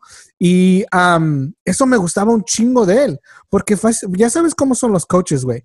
Uh -huh. A todos les gritan, nomás la cagan y gritan igual y yeah. no, no, no hay, no, no buscan la manera de motivarlos. Um, dos, dos, dos este, ejemplos de eso. Una, cuando Pippen, eh, que fue básicamente el número dos en ese equipo, eh, y no le estaban pagando. Y no le estaban pagando. Eh, cuando Scottie Pippen um, decidió operarse eh, tarde eh, durante la, el verano donde no estaban jugando, uh -huh. para, para, no tener que jugar eh, en la temporada porque no le estaban pagando bien, fácilmente se hubiera podido oper, uh, operar cuando la temporada este, anterior terminó, pero no, él decidió es que pasara el verano y ya al fin de verano se operó, pero era porque quiso básicamente ser este como un, una protesta casi de uh -huh. que no me están pagando lo suficiente, así es que me voy a operar para no tener que jugar en la temporada que viene. Pero ¿qué, qué hizo Phil Jackson? Otro, ¿Lo entendió? O, lo entendió. Lo entendió. Otro técnico había dicho, no, pues ese güey es culero, hay que correrlo, hay que venderlo, lo que sea. No me está dijo? pensando en él, no, lo, no, no cabe en este equipo. ¿Y qué dijo Phil Jackson? Le, le, preguntan específicamente, ¿qué pensaste de Scottie Pippen? ¿Pensaste que fue egoísta en ese momento? ¿Qué no. dice Phil Jackson? No. Dice, nosotros seguimos haciendo nuestro trabajo, continuamos trabajando duro con, con, el equipo que tuvimos. Él tuvo sus razones por hacer lo que, lo que hizo y ya, punto. O uh -huh. sea que no, no, no se puso que a gritarle o a culparlo por todo este pedo. Que fácilmente lo hubiera podido hacer, güey, porque era su pieza número dos. ¿Cómo vas a perder tu pieza número dos y mantener tanta tranquilidad? Pero él lo pudo hacer. Te voy a dar el segundo eh, ejemplo y luego me dices qué piensas. Cuando este Dennis Rodman, que es otro personaje muy eh, con mucha controversia, em, ese güey, le básicamente pidió una vacación, ¿no? Que es un poco raro, no es muy común decir a media temporada ocupo que me den unos días para irme de, de, reventón. Pero fue durante la temporada que no estaba, que, que no estuvo Scottie Pippen, ¿eh? No, no, no. Fue cuando regresó Scottie Pippen. Ah, ok. Y por eso es que creo que lo hizo detonar. So, hubo, para que la gente que no sabe, hubo un, cuando Scottie Pippen salió, o descansó porque lo acaban de operar, el número dos eh, se convirtió Dennis Rodman en el número dos de Jordan. Entonces, en ese tiempo, eh, Dennis Rodman se, sintió como pues muy necesitado y se sintió como, wow, ok, estoy jugando con Jordan, somos este... La dupla. somos, somos, sí, somos los dos aquí que la vamos a armar. Entonces, Regresa, decide regresar Scottie Pippen después de que dijo que no iba a regresar ya a los Bulls, que le tenían que pagar mucho, que lo, que lo transfirieran a otro equipo, pero termina regresando por, por X razón. Y entonces en ese momento pues decayó Rodman y dijo, no, pues yo tenía algo chido aquí con Jordan y ahora llega este güey y me quita mi posición número dos y ya soy la, tercia, pues. Entonces lo que pide Rodman, eh, no sé si fue algo mental o depresión o lo que haya sido, pide una vacación.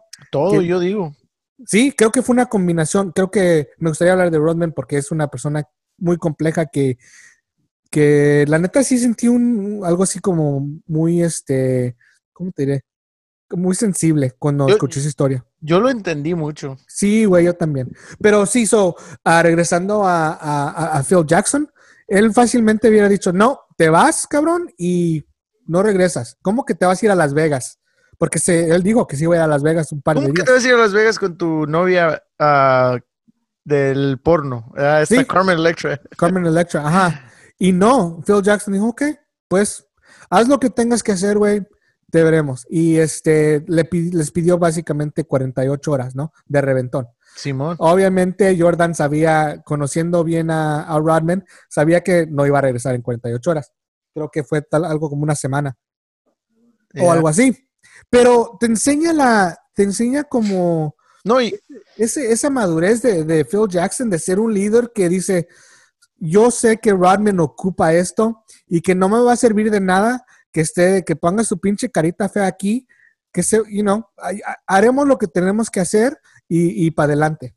Bueno, y, y otro, otra, otra cosa que quiero agregar de Phil Jackson, uh, bueno, Ahorita lo que tú estás diciendo es que conocía a todos sus jugadores y lo que ocupaban y lo que necesitaban para, para ser parte del equipo, ya sea irse completamente o protestar o lo que sea. Pero al último, y no te lo quiero arruinar, ¿verdad? Pero eh, en, los, en el último episodio, uh, sí, sí cuentan como una historia tan ¿cómo te lo diría? Poética de, de cómo terminó la, todo esto, porque obviamente ya pues, sabemos... cuéntala. Yo ya me sé la historia, tal vez no me sé los detalles, pero... No, pero sí sabemos que ya se, se, acaba, ¿verdad? El, el, equipo ya estaba destinado... Sí, Al principio de la última temporada, los dueños dijeron, eh, es la última temporada de Phil Jackson, por X razón, no sé, no se caían o whatever. Y se acabó la temporada, ganaron el campeonato. En el 98. Ganaron el campeonato y, se reunieron después de todas las celebraciones como para decirse adiós, decirse, hey, estuvo chido. Y Phil Jackson dijo, ok, les, les dio un, como tarea a todos. Quiero que escriban una carta o lo que sea de, lo que significó este, lo que significó este equipo, tus, tus compañeros, qué, qué significó para cada uno. Ok, chido. Regresaron que Michael Jordan escribió un poema, cosa que, que eh, su personalidad era lo, lo, opuesto, nada poético, nada, nada que digas romántico. Sí, él era de cara dura, güey que escribió algo tan conmovedor que nadie sabe qué, porque no te dicen ahí, porque parte de todo eso es que cada quien le iba a leer lo que pensaban de cada quien, su, su, lo que, sus sentimientos, y, prendió una, una llama en, un, en, una, en una lata y toda la gente, todos quemaron su carta. Que ahí quedaba todo y de ahí cada quien moved on, como quien dice.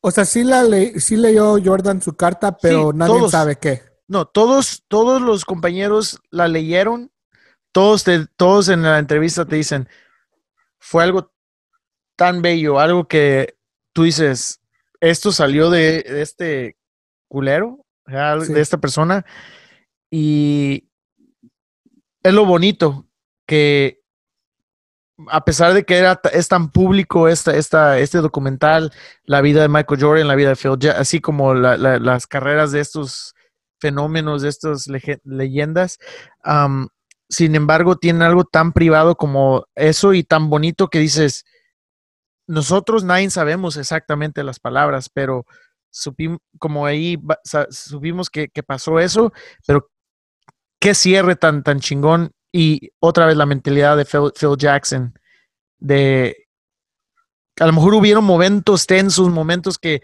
que mucha gente se van a llevar y dicen, no, güey, fue un desastre ese pinche equipo. Ganamos, pero no, no, me deja con un sabor amargo.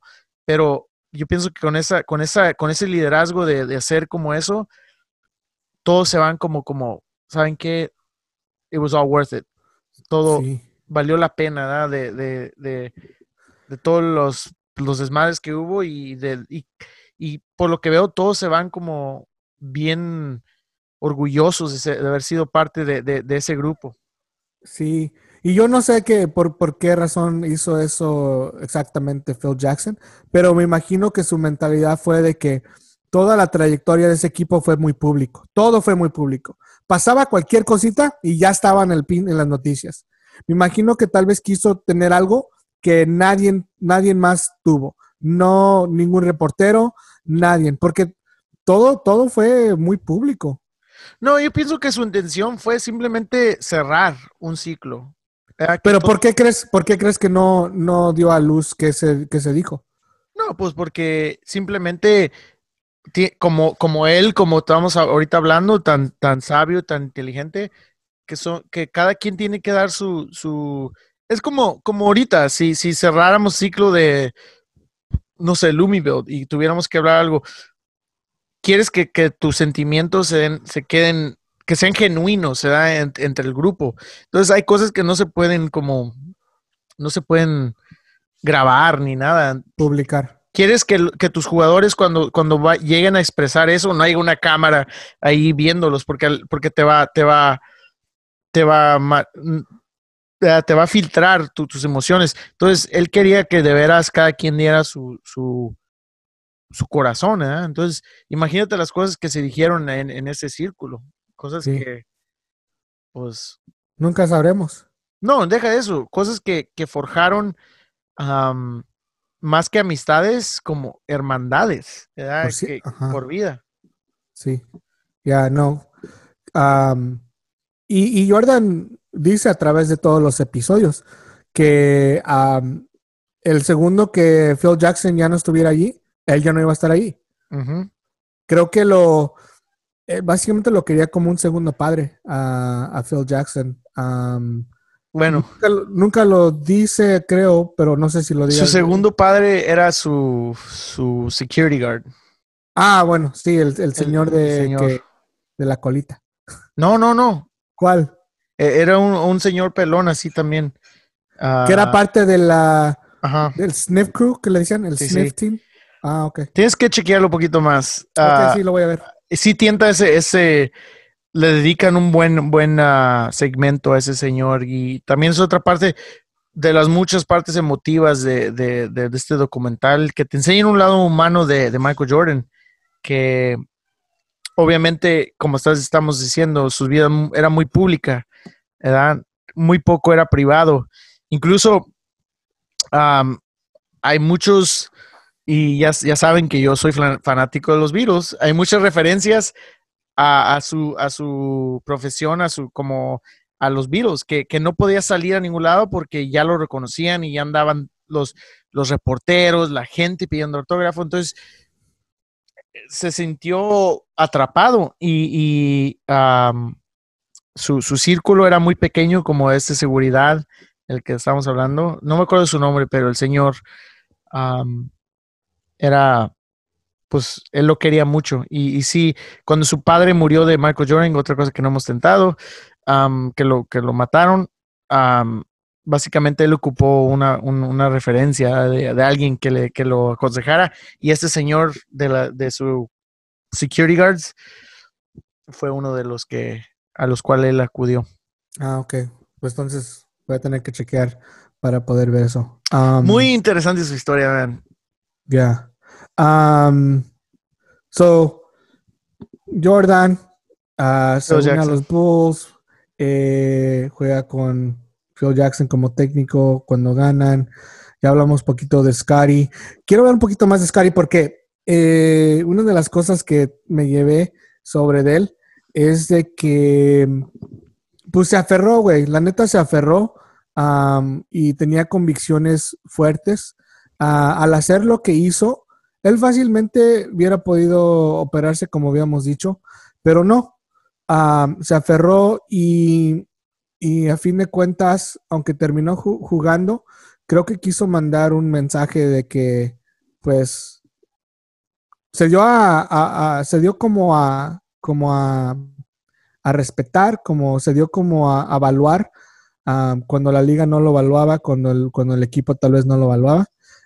y creo que es otra cosa que es importante. A través de nuestros caminos hay que aferrarnos a lo que merecemos, aunque tal vez por fuera se vea como que estamos siendo egoístas tal vez, pero él lo hizo porque lo tuvo, es la única manera que él podía representar que no estaba contento y que él, él pensaba que se merecía más, en este caso, más dinero, porque era, creo que le estaban pagando el salario, en, era el número 125 o algo así en salarios, pero básicamente era el segundo, el jugador número dos en toda la liga ahí no cuadraba bien esa feria ah, o esa matemática. Ah, hay, que, hay que aferrarse a lo que uno quiere y si no nos, dan lo que uno se merece, como, como ya sea en la escuela, ya sea en un deporte, ya sea en nuestras carreras, pues hay que tomar decisiones difíciles y, yo sé que a veces no, no, no es tan fácil como decirlo así porque hay consecuencias muy reales, pero cuando se puede, pues hay que hacerlo y porque pues no hay que dejar que nos pisen también. Sí, es interesante porque crees que a lo mejor, no sé, como que sus, compañeros, porque él se quiso aferrar, pero a la vez como que sus compañeros le dijeron, hey, güey, te ocupamos. You know, like... Pues ese fue el dilema, güey. Ese fue el, ese fue la, la, la fricción. Este, que lo ocupaban, pero él tenía que preocuparse por su propia, eh, por su propio bienestar, por, ponerlo así, ¿no? Él tenía que cuidarse, porque sus compañeros estaban ganando, ganando todos más que él. No había ni un compañero en ese equipo, hasta, hasta básicamente a los de la banca, que no estaban ganando más que él. Él era 125 en toda la liga. Algo así, en 120. en la lista de, de conforme cómo les pagaban, pero era el número dos en la liga, o sea, que, ¿qué onda? Sí, pues no sé, man. E, e, e, su historia, digo, su, su, su parte en toda esta historia es muy interesante, ¿verdad? Porque, porque como que sin él, sí, el equipo era muy diferente. Ahorita como que lo puedo comparar mucho como a Clay Thompson, ¿verdad? Ajá, como, como la, sí es el, el número dos que obviamente él, ocupan siempre del, del, número uno, ¿ah? Y sin el, sin el número uno, pues la verdad ellos se les pone muy pesado todo, ¿verdad? Pero, pero cuando está ahí el número uno, son muy importantes y muy buenos, ¿verdad? Cosa que, que, muy similar a, a, los Warriors, ¿no? Como, obviamente como pues, los Warriors, son como unas cuantas decibeles más, más bajos que, los, los Bulls, pero si te pones a pensar, sí, la, la, como Curry, su, su es su cómo domina el, los, ah, el partido, el, ritmo del partido, obviamente sus three point shots muy letales, pero después tienes a un número dos como Clay Thompson, que estilo como Scottie Pippen, que, que, también tiene sus, que, que no es como dice, te da los pases cuando los ocupas, hace también sus, sus, canastas cuando los ocupas, y luego tienes el número 3, Dennis Rodman, y lo es Draymond Green, Que, que, son los rudos, los que están haciendo lo, duro del, del, del, del, partido. Entonces, es como impresionante cómo, cómo esas dinámicas se ocupan para que un equipo sea, pues, tan exitoso como es como los Chicago Bulls y ahorita hablando de los, de los Warriors, ¿verdad? Sí, que en sí es otro debate que al, cual no, no nos vamos a meter. No, no, pero, pero mucha gente sí hace ese, oh, ¿cuál es el mejor equipo de la historia? La, la neta para mí no, no, no, se puede comparar. Yo nomás estoy hablando los dos como en, en, ese caso de las dinámicas y No, sí, sí. Pero no, no estoy comparando para nada Curry con Michael Jordan. No, pero, pero lo digo porque mucha gente sí, lo, sí es un debate real. Sí que pues la neta yo mejor me retiro cuando esos no viene, el, no viene el caso para nada. No, para mí yo pienso que no. Sin decir quién crea yo es el mejor, la verdad no, no se puede comparar por muchos detalles, muchos aspectos. la verdad, como dicen, el hubiera no, no existe. ¿verdad? ¿Por qué no se desenfocan en lo de ahorita? Simón, Simón. Que nadie está jugando, entonces todos son, son buenos. Y luego pues tenemos esta, esta figura, el cual ya habíamos, ya hemos comentado, es uh, Dennis Rodman, que si no conocen a Dennis Rodman, básicamente vayan al Google y nomás vean eh, su físico y su manera de vestir y todo eso y van a ver que sí se separa a comparación que los demás atletas. Eh, más que nada porque llegó a un punto donde eh, su equipo lo estaba buscando. Todavía jugaba en, los Pistons ah, y lo terminaron encontrando en el, en el, este, en el estacionamiento con una pistola. Ah, creo que él pensaba matarse. dice que por suerte se quedó dormido y no y, eso causó que, que, en sí no se matara y creo, y, cuentan su historia. Ah, creo que es una, persona en la cual tenía muchos demonios, muchas cosas por dentro, mucha, tenía, sufría de depresión, sufría de uh, sustancias, ese abuso de sustancias, creo que más que nada el alcohol y otras drogas. pero después de esa, de que pudo superar, superar cuando ese, esa ocasión que no se terminó matando, obviamente, porque todavía vive, como que algo detonó dentro de él y ya, ya se puso, se dedicó un poquito más. pero, pero siempre tuvo esos, esos bajos y esos altos en su vida. y uno de esos bajos fue cuando pues ya no dejó de ser el número dos y se fue a, a Las Vegas. Pero una de las cosas que dijo, este, creo que al regresar, de Las Vegas, que por cierto, Michael Jordan tuvo que ir hasta Las Vegas, hasta su, hasta su hotel.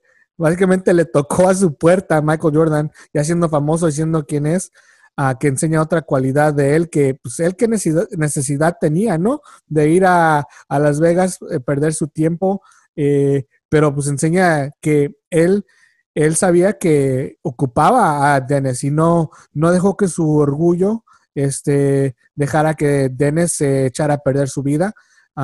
fue, le tocó a la puerta de su recámara y, por cierto, abre Carmen Electra, que es ah, la novia de Dennis Rodman en ese tiempo. sí, yo también, yo, también me acuerdo de ver a Carmen Electra en ese tiempo y digo, oh, wow. Oh, ¿Dónde? ¿Dónde la viste? Le decía, wow, wow, wow, wow. Así le hacía. no, eres perro. Ajá. No, pues salían eh, en, en Baywatch. Y en wrestling, ¿no? Ah, nunca la vi. En, eso ya fue después. Pero yo me acuerdo que salía con esta Pamela Anderson en, en Baywatch. Ándale. Ajá. Eh, so, sí tuvo esos bajos, esos altos Dennis Rodman. pero Jordan eh, exhibió esa, esa, esa, cualidad de no, no ser el más, sí, aunque él sabía que era el más chingón, con más experiencia y con este, pues era el más sabio y el más, el, atleta mejor del equipo, supo, supo como pues doblarse, ¿no? Y decir, no, pues yo sé que soy bueno, pero te ocupo. Y esa es otra cosa que me encanta, que uh, un líder sepa decir, ¿saben qué? Yo estoy encargado, pero díganme qué piensan. Uh, tal vez esté equivocado, tal vez no tenga la, todas las respuestas. A fin de cuentas, los ocupo, ocupo que me ayuden a hacer cualquier cosa, ya sea una iniciativa dentro del equipo, de, de una compañía. Y eso me gustó mucho de él, que Ah, no se alzó en ese momento y le ayudó a un amigo, porque quién sabe qué hubiera pasado. Tal vez, you know, tal vez se queda Dennis Rodman en Las Vegas, hace drogas o pasa algo súper serio y todo porque nadie le, le lo, ayudó le dio la mano. So, um, uh, una cosa que dijo uh, Dennis Rodman después de regresar fue de que cuando le entrevistaron, básicamente están tratando de, llegar a una conclusión de por qué él hace ciertas cosas. Y él dice mucho que, eh, dice en esa entrevista que el básquetbol para él siempre ha sido súper fácil. sí, dice que el básquetbol es fácil, pero cuando se va de la arena, cuando se va del gimnasio, entonces mm. las cosas se ponen difíciles para él que es como muchos de nosotros, creo que nos, nos envolvemos en, las cosas que nos gustan y en las cuales somos muy buenas, ya sea el trabajo o cualquier, un hobby, la, música, y somos muy buenos para esas cosas. Pero de repente nos, nos avientan al mundo ah, y no, no, sabemos cómo actuar o cómo superar la ansiedad o la depresión. Y yo me identifico mucho con eso, que él dijo, dude, basketball, fácil. Es como, a mí el básquet me la pela. Yo soy el mejor eh, eh, eh, defensive player. Yo soy, yo puedo agarrar los rebounds. Hasta explica cómo es que en su mente sabía dónde iba a ir el balón. No sé si te acuerdas. Él básicamente se memorizaba ciertos jugadores cuando tiraban. ¿Y dónde pegaba? ¿Dónde pegaba? Él sabía que si pegaba en, la, en ciertas partes de la canasta, se tenía que poner en cierto lugar para poder uh, agarrar el rebound. So, es súper curioso, curioso y, y, me identifico tanto con eso porque yo soy igual. Like, eh, bueno, pues eh, todos hasta cierta forma somos igual. Y, y ahorita con, con, esto del, como estamos, sea del, del coronavirus y eso, como que esos sentimientos se traen más a, a flote. Porque y yo lo digo como ahorita que dices, porque yo necesariamente, yo soy bueno, eh, soy bueno, son mis hobbies y me gusta y en eso soy chido, pero en sí puedo todavía vivir la vida, pero a mí lo que últimamente como que sí te hace sentir como que estás, literalmente estoy en otro mundo, es la forma de que no hay libertad de andar para donde quiera, Es, eso sí, te sientes como, como, como Dennis Rodman, como dice, de, de, de, de cierto punto para acá ya, ya estoy como, es difícil, es difícil las, las cosas y, y sí, like, entiendo que, que después te, llegan unas ideas como muy, pues, oscuras, ¿verdad? De, de, y mucha como también mucha, te preguntas muchas cosas, ¿verdad? Como que la verdad a veces no, no, no tiene ni sentido, ¿verdad? preguntarte cosas así, pero pues me imagino que es un poquito de lo que él, lo que él pasó, ¿verdad? Lo que él en esos tiempos, porque para él el básquetbol era todo, ¿verdad? Ya. Sí, sí, güey, y sí tienes razón, cada quien tiene su, su, este, su entrada, su, lo que les gusta para mí es súper curioso. Mi gimnasio es básicamente, es algo tan simple, es estar en mi oficina, en mi escritorio. Like, pues, pues, pues con razón, güey. ¿Por qué? ¿Por qué dices eso? Estás bien en forma de ese gimnasio. sí, güey, no, eso es, eso es Bueno, estamos. Sí, eso para mí es mi, mi, mi, gimnasio, mi arena. Eh, no se compara con ser un jugador de básquet, pero siento que me voy de ese, de ese ambiente y, no sé para dónde voltear, no sé qué hacer con mis manos, no sé qué, a veces hasta es difícil. Aunque, aunque en estos tiempos de cuarentena, pues me, me ha encantado poder ver a mis, a mis hijas, a mi esposa, eh, pero sí es un cambio muy, muy, muy tremendo de decir, ok, uh, sí puedo trabajar de mi casa, pero no es igual. Eh, me gustó mucho que una persona tan exitosa también pueda tener esos sentimientos, porque uno piensa que una persona exitosa no tiene problemas o no tiene, no tiene esos tiempos oscuros, y luego alguien como él lo dice y, dices, pero tú de qué te preocupas, güey, pero te das cuenta de que todos tienen esos, esos, esos este, problemas o esas inquietudes, no importa qué tan famoso sea, no importa qué tanto dinero sea, no, me gustó que él haya sufrido de esa manera, pero sí me, dio un poco de gusto que puede relacionar un poquito a, ese pedo. No, pues sí, como al fin de cuentas, todos somos y son ellos también seres humanos. Al fin de cuentas, ellos lograron cosas que uno no va a lograr, pero ese es su lado humano. De que ellos tienen inseguridades igual que nosotros. y es, pues es lo importante también de saber que está bien, e, e, está bien tener tus inseguridades y, y lo importante es aprender a lidiar con ellas, ¿verdad?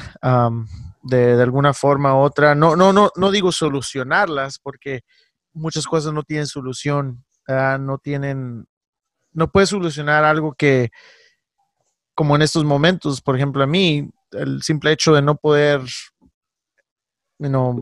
ir a acampar o, ir, ir, salir de Hayward, no, no he salido de Hayward en, en bueno, del área de la bahía en, todo este tiempo. Pues sí, digo, te pones a pensar, ¿qué, pedo? ¿verdad? Simón. Y, más, y literalmente te sientes atrapado y luego después te, empieza a dar vueltas el, la mente y es cuando no hay solución, pero sí aprender a lidiar con ellas de alguna forma u otra. ¿verdad? Sí. Igual que los estos güeyes. ¿verdad? Sí. Sí, básicamente está bien sentir uh, sentimientos que sean fuera de sentimientos contentos. Está bien sentir triste, está bien porque si, si, los, si los empujas, por decir, o si los guardas, eh, pues no te hace bien. Yo sé que todos nos queremos sentir contentos a todos tiempos, pero pues la mera neta, esa no es, así, no es la vida. Fíjate, y es algo, ahorita vamos a, voy a tentar algo que va un poco más allá. En, en esos tiempos de Dennis Rodman no había um, social media, no había pues, Facebook y Instagram ni nada de eso. Entonces eran unos tiempos que él si quería aislarse, se podía aislar hasta cierto punto, Obviamente estaban los reporteros siempre a la vuelta de la esquina, pero um, ahorita que tiendas esto de que está bien tener estos sentimientos tristes, ahorita como que la, la comunidad pones algo triste y a veces te, catalogan como, oh, ya anda medio mal esa edad, pero simplemente a veces la gente se quiere expresar, ¿verdad? De, de, ciertas formas y no tanto para llamar la atención, pero simplemente a veces la gente ocupa algún escape. pero está como, y, y, como igual que en esos tiempos, hasta como ahorita, la gente es cruel, ah, como con Michael Jordan también, su, papá se lo mataron y lo estaban culpando a él por su, según supuesta adicción a, las apuestas. Cosa que, qué cruel, uh, ven a una persona que tiene tanto éxito y, a la vez quieren verlos caer, Y, es, lo, es, lo, es lo triste de todo esto, que se olvidan de que son seres humanos y también tienen que expresar un poco de, de todas sus emociones, como cuando ganan estar acá gritando y felices, pero cuando hay algo negativo también Son seres humanos. Ya. Ya, no, sí, seguro. voy a comentar una más, una cosa más de, de, Rodman y creo que ya cerramos, ya nos pasamos. Tal vez sea el episodio más largo que hemos tenido, pero está bien porque me encanta hablar de los deportes y, en particular de esta serie. Y si tienes otras opiniones, pues también las, las podemos abrir. Pero una cosa eh, de Rodman que me gustó mucho es de que se atrevió a ser único Creo que en los deportes de hoy las organizaciones no dejan que los deportistas sean únicos, especialmente como en el deporte de béisbol. Tienes que ser muy este como una estampa te tienes que portar bien no puedes este no puedes celebrar de ciertas maneras cuando cuando le pegas un home run ah, no puedes tal vez no sé güey no no puedes ser una persona única porque es el deporte, por ejemplo, en el caso del béisbol, es el, deporte americano, el America's Pastime, ¿no? Que es algo muy sagrado. Pero yo pienso que lo que ha hecho es que ha creado unos ambientes, la neta, muy aburridos en, los, en los partidos. Por ejemplo, el fútbol americano, creo que era más este, divertido cuando podían celebrar de la manera que ellos quisieran pues acabas de anotar, güey, a celebrar, como en el fútbol, ¿no? En el fútbol hacen sus, este, sus rutinas. y, uh, y creo que el fútbol es el único deporte que queda donde ya ves, se pelan como quieren, se pintan el pelo como... Y, y, y, y, a fin de cuentas no le están haciendo daño a nadie. Ahora, si se están poniendo una pinche, una suástica, ¿no? De Hitler en, la jeta, ok, los entiendo. Pero no están haciendo nada cuando celebran o cuando se, visten o se, o se y es que está volviendo, la neta para mí me está pagando un chingo querer ser fan de los deportes. pero también por eso siempre mi deporte favorito en sí es el box. Y siempre me ha gustado el box porque en el box ah, siempre eso se ha celebrado, ¿no? Un, este, desde el Maro Mero Pais, ¿no? Que salía bailando el cabrón y con sus pinches shorts así, pues con joyas y el todo el pedo. Bueno, Maromero Pais era muy bueno, güey, en ese tiempo. A mí siempre lo será. Macho Camacho, todos, güey. Sí, Macho Camacho. Eh, hasta Mohamed Ali, ¿no? Cuando hacía sus bailes de que. Uh, eh, ¿Cómo decía? ¿Cómo decía? Sting, uh, like, sting, like, a bee. No. Fly like a butterfly. O no. ¿Sabe cómo? Sí, sabe cómo. Pero en sí, era, los dejaban ser únicos y eh, bueno, pues sí, es un deporte de, un solo, solo, una sola persona. Sí. Pero Rodman lo hizo en un, eh, de una manera en, equipo y lo sigue haciendo. Si lo ven ahora, eh, se pinta las uñas o hace lo que sea. Y pues qué chido. Y ojalá que los, los general managers y los oficiales de estos, de estas, este, organizaciones dejaran hacer eso un poco, porque la neta se ocupa, cabrón. Pues en Estados Unidos, Estados Unidos es un país muy interesante cuando se, se trata de los deportes, o sea, ya sea de imágenes así personales, como ahorita estamos hablando de Dennis Rodman, o ya sea en, el, pues, el término de, sexo, de las mujeres. Mm. Es, muy interesante. Pero tentaste como el béisbol, el fútbol americano y, y, básquetbol a comparación al fútbol. el fútbol es, por algo es internacional, por algo en todo el mundo el fútbol es amado, porque el fútbol, más allá de, las, de, las rivalidades entre equipos, eh, más allá de, de las historias de, cada equipo, porque hay mucha historia en cada equipo y más los equipos así de, años, de, los equipos europeos, los equipos mexicanos, todos los equipos tienen mucho, mucho, mucha historia, cosa que los de la MLS no tienen la misma historia ah, y nunca se van a comparar. Fuera de todo eso, lo que acabo de mencionar, el fútbol tiene pasión y es algo que, que la FIFA, puedes decir, o cualquier organización que, organiza los torneos, ya sea locales del país o internacionales como la, Champions League o la Copa Libertadores en Latinoamérica, saben que está la pasión de los, de los, de los fanáticos. Entonces, hasta cierta forma tiene que haber eso, eso, esa, aunque puede crear peleas entre barras, ¿verdad? Pero tiene que haber esa, esa lumbre, porque saben que sin eso el deporte no, no, no existe.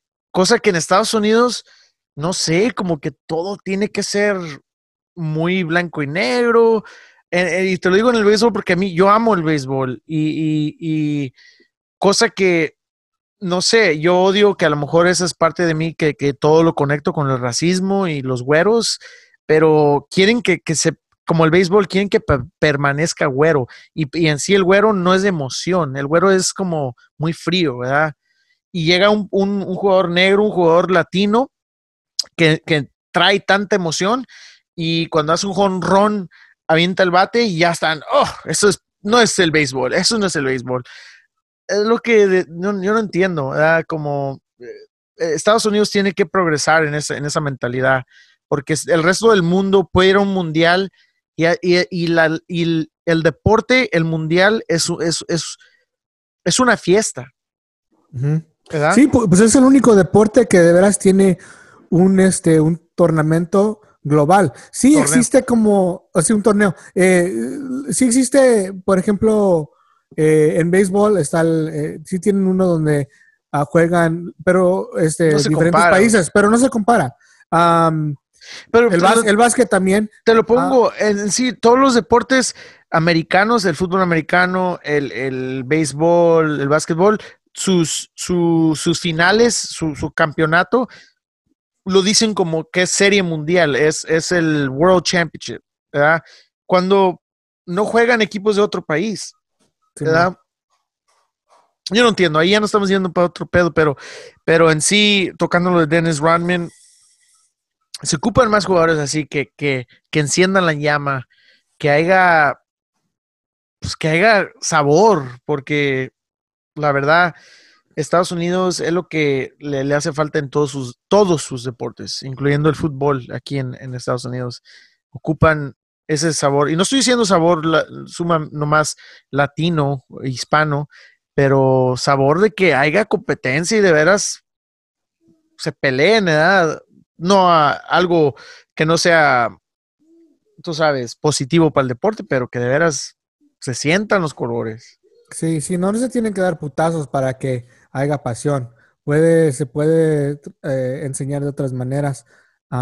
pero sí, a mí me encantaría ver eh, esas personalidades, porque tú sabes que fuera de la cancha tienen, tienen que haber personalidades y caracteres así interesantes, pero nomás que no lo pueden demostrar, porque los multan, porque ya los catalogan como creídos o lo que sea.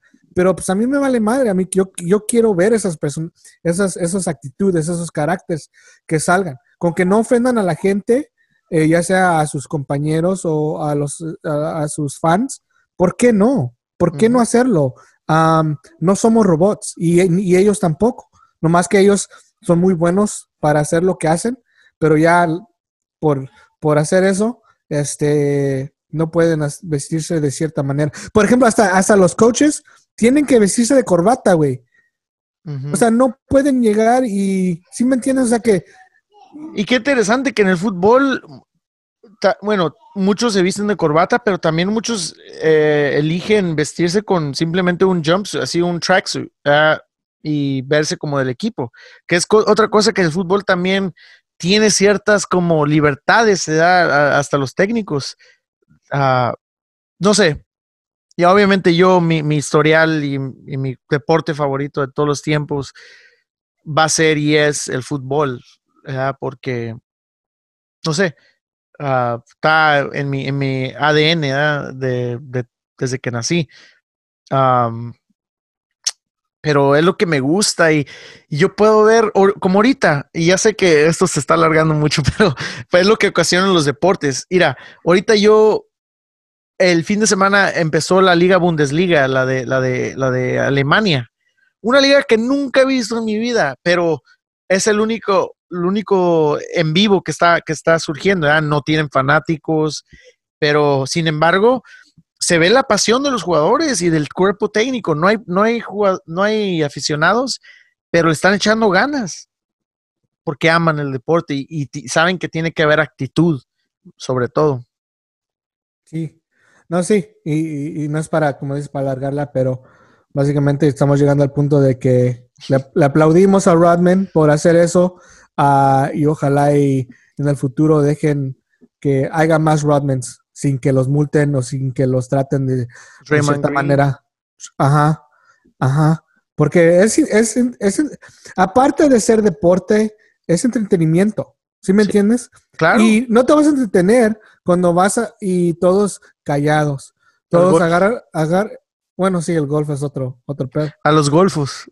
A los golfos. Ah, pero en fin, ah, nos gustó un chingo la serie. Yo lo, yo, yo tengo que acabar de verla ah, y en los próximos días la acabo de ver, y a ver si para el otro episodio comento un poquito más, no, no mucho, porque pues ya hablamos suficiente de él. Pero eh, yo en lo personal aprendí este, muchas lecciones eh, y más que nada me dio gusto poder ver cómo es que se manejan ciertos o cómo se manejaron ciertos líderes adentro de este deporte. Es, es, lo principal que yo me llevé, porque una de las cosas que yo quiero alcanzar algún día es ser un buen líder y poder ayudar. Y, y, no por mi beneficio, sino por poder simplemente decir que abrí puertas y que dejé un legado pues chingón so, siempre estoy buscando esa inspiración y siempre estoy buscando ese, esas, esas cosas que me, pues, me ayuden a ser mejor persona y mejor líder y, y mejor padre y toda esta, esta onda. So, me sirvió, yo sé que nomás es un, un show de gente que no conozco, que pues la gente dirá, pues Carlos, ¿tú qué chingos you know, por cómo te va a impactar tanto. Pero la, la, neta, si, si te pones a pensar, no tienes que ser este fan de, de, de, básquet o de Chicago Bulls o de, o de hasta de Jordan. Lo tomas como quieres y, y aplicas esas lecciones, se pueden aplicar a, a, a, todo lo que uno hace. Como habíamos dicho hace rato, puedes ser este pintor, puedes ser este astronauta y, y seguir aplicando las cosas que... Tener la misma pasión. Ajá, tener la misma pasión. Así es que, bueno, ahí les dejo. Ah, me pongo muy apasionado cuando hablo de esto porque, pues, la neta uh, conecta muchas, muchos puntos. Y eso que no tentamos el, el, año que, que, Jordan se fue al, al, a jugar béisbol, porque también eso. I mean, si toda su historia te, me, para mí me dio como, de, uh, ¿cómo dice? Me, me, dio como el punto de vista de su determinación, su ética de trabajo el año que estuvo en el béisbol lo magnificó por 100, ¿verdad? Y, es lo que yo tomé, que a pesar de todo hay que aplicarse y ser apasionado de lo que hace uno y echarle ganas, más que nada. Ya, no, pues sí. Bueno, este ha sido un placer hablar de esto contigo, Isaac.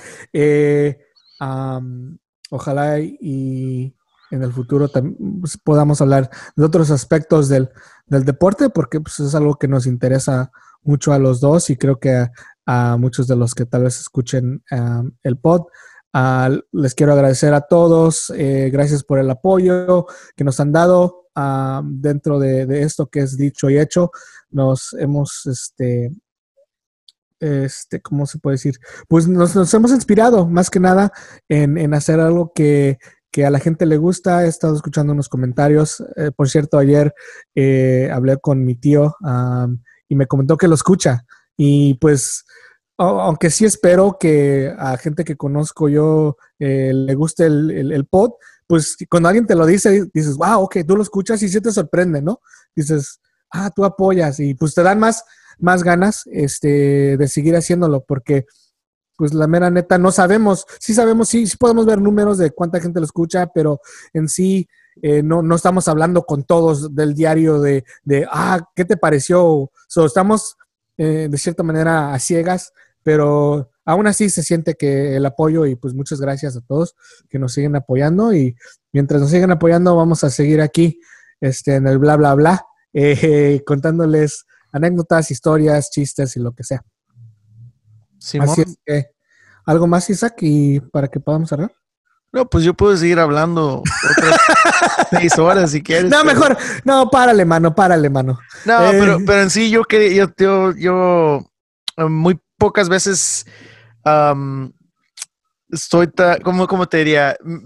Yo quería hablar de esto, ¿verdad? De, de, de, de este documental me hizo, ah, no sé, yo vi muchas, muchas capas de lo que podíamos hablar de, de este documental y pues lo chido que lo hicimos y la verdad yo ahorita no sé ni cuánto duramos, pero am, la verdad, la verdad se lo recomendamos. Creo que, creo que dos horas, pero está bien. Yes. No, está bien. Ahí, ahí lo escuchan ahí en, en partes. No se tiene que escuchar este. A lo mejor no, en dos semanas no, no ponemos podcast para que, para que lo que- escuchen. Para que alcancen. Pues bueno, gracias Isaac. Ah, ahí nos estamos viendo. Cuídense mucho y hasta la otra. Vale, pues, bye.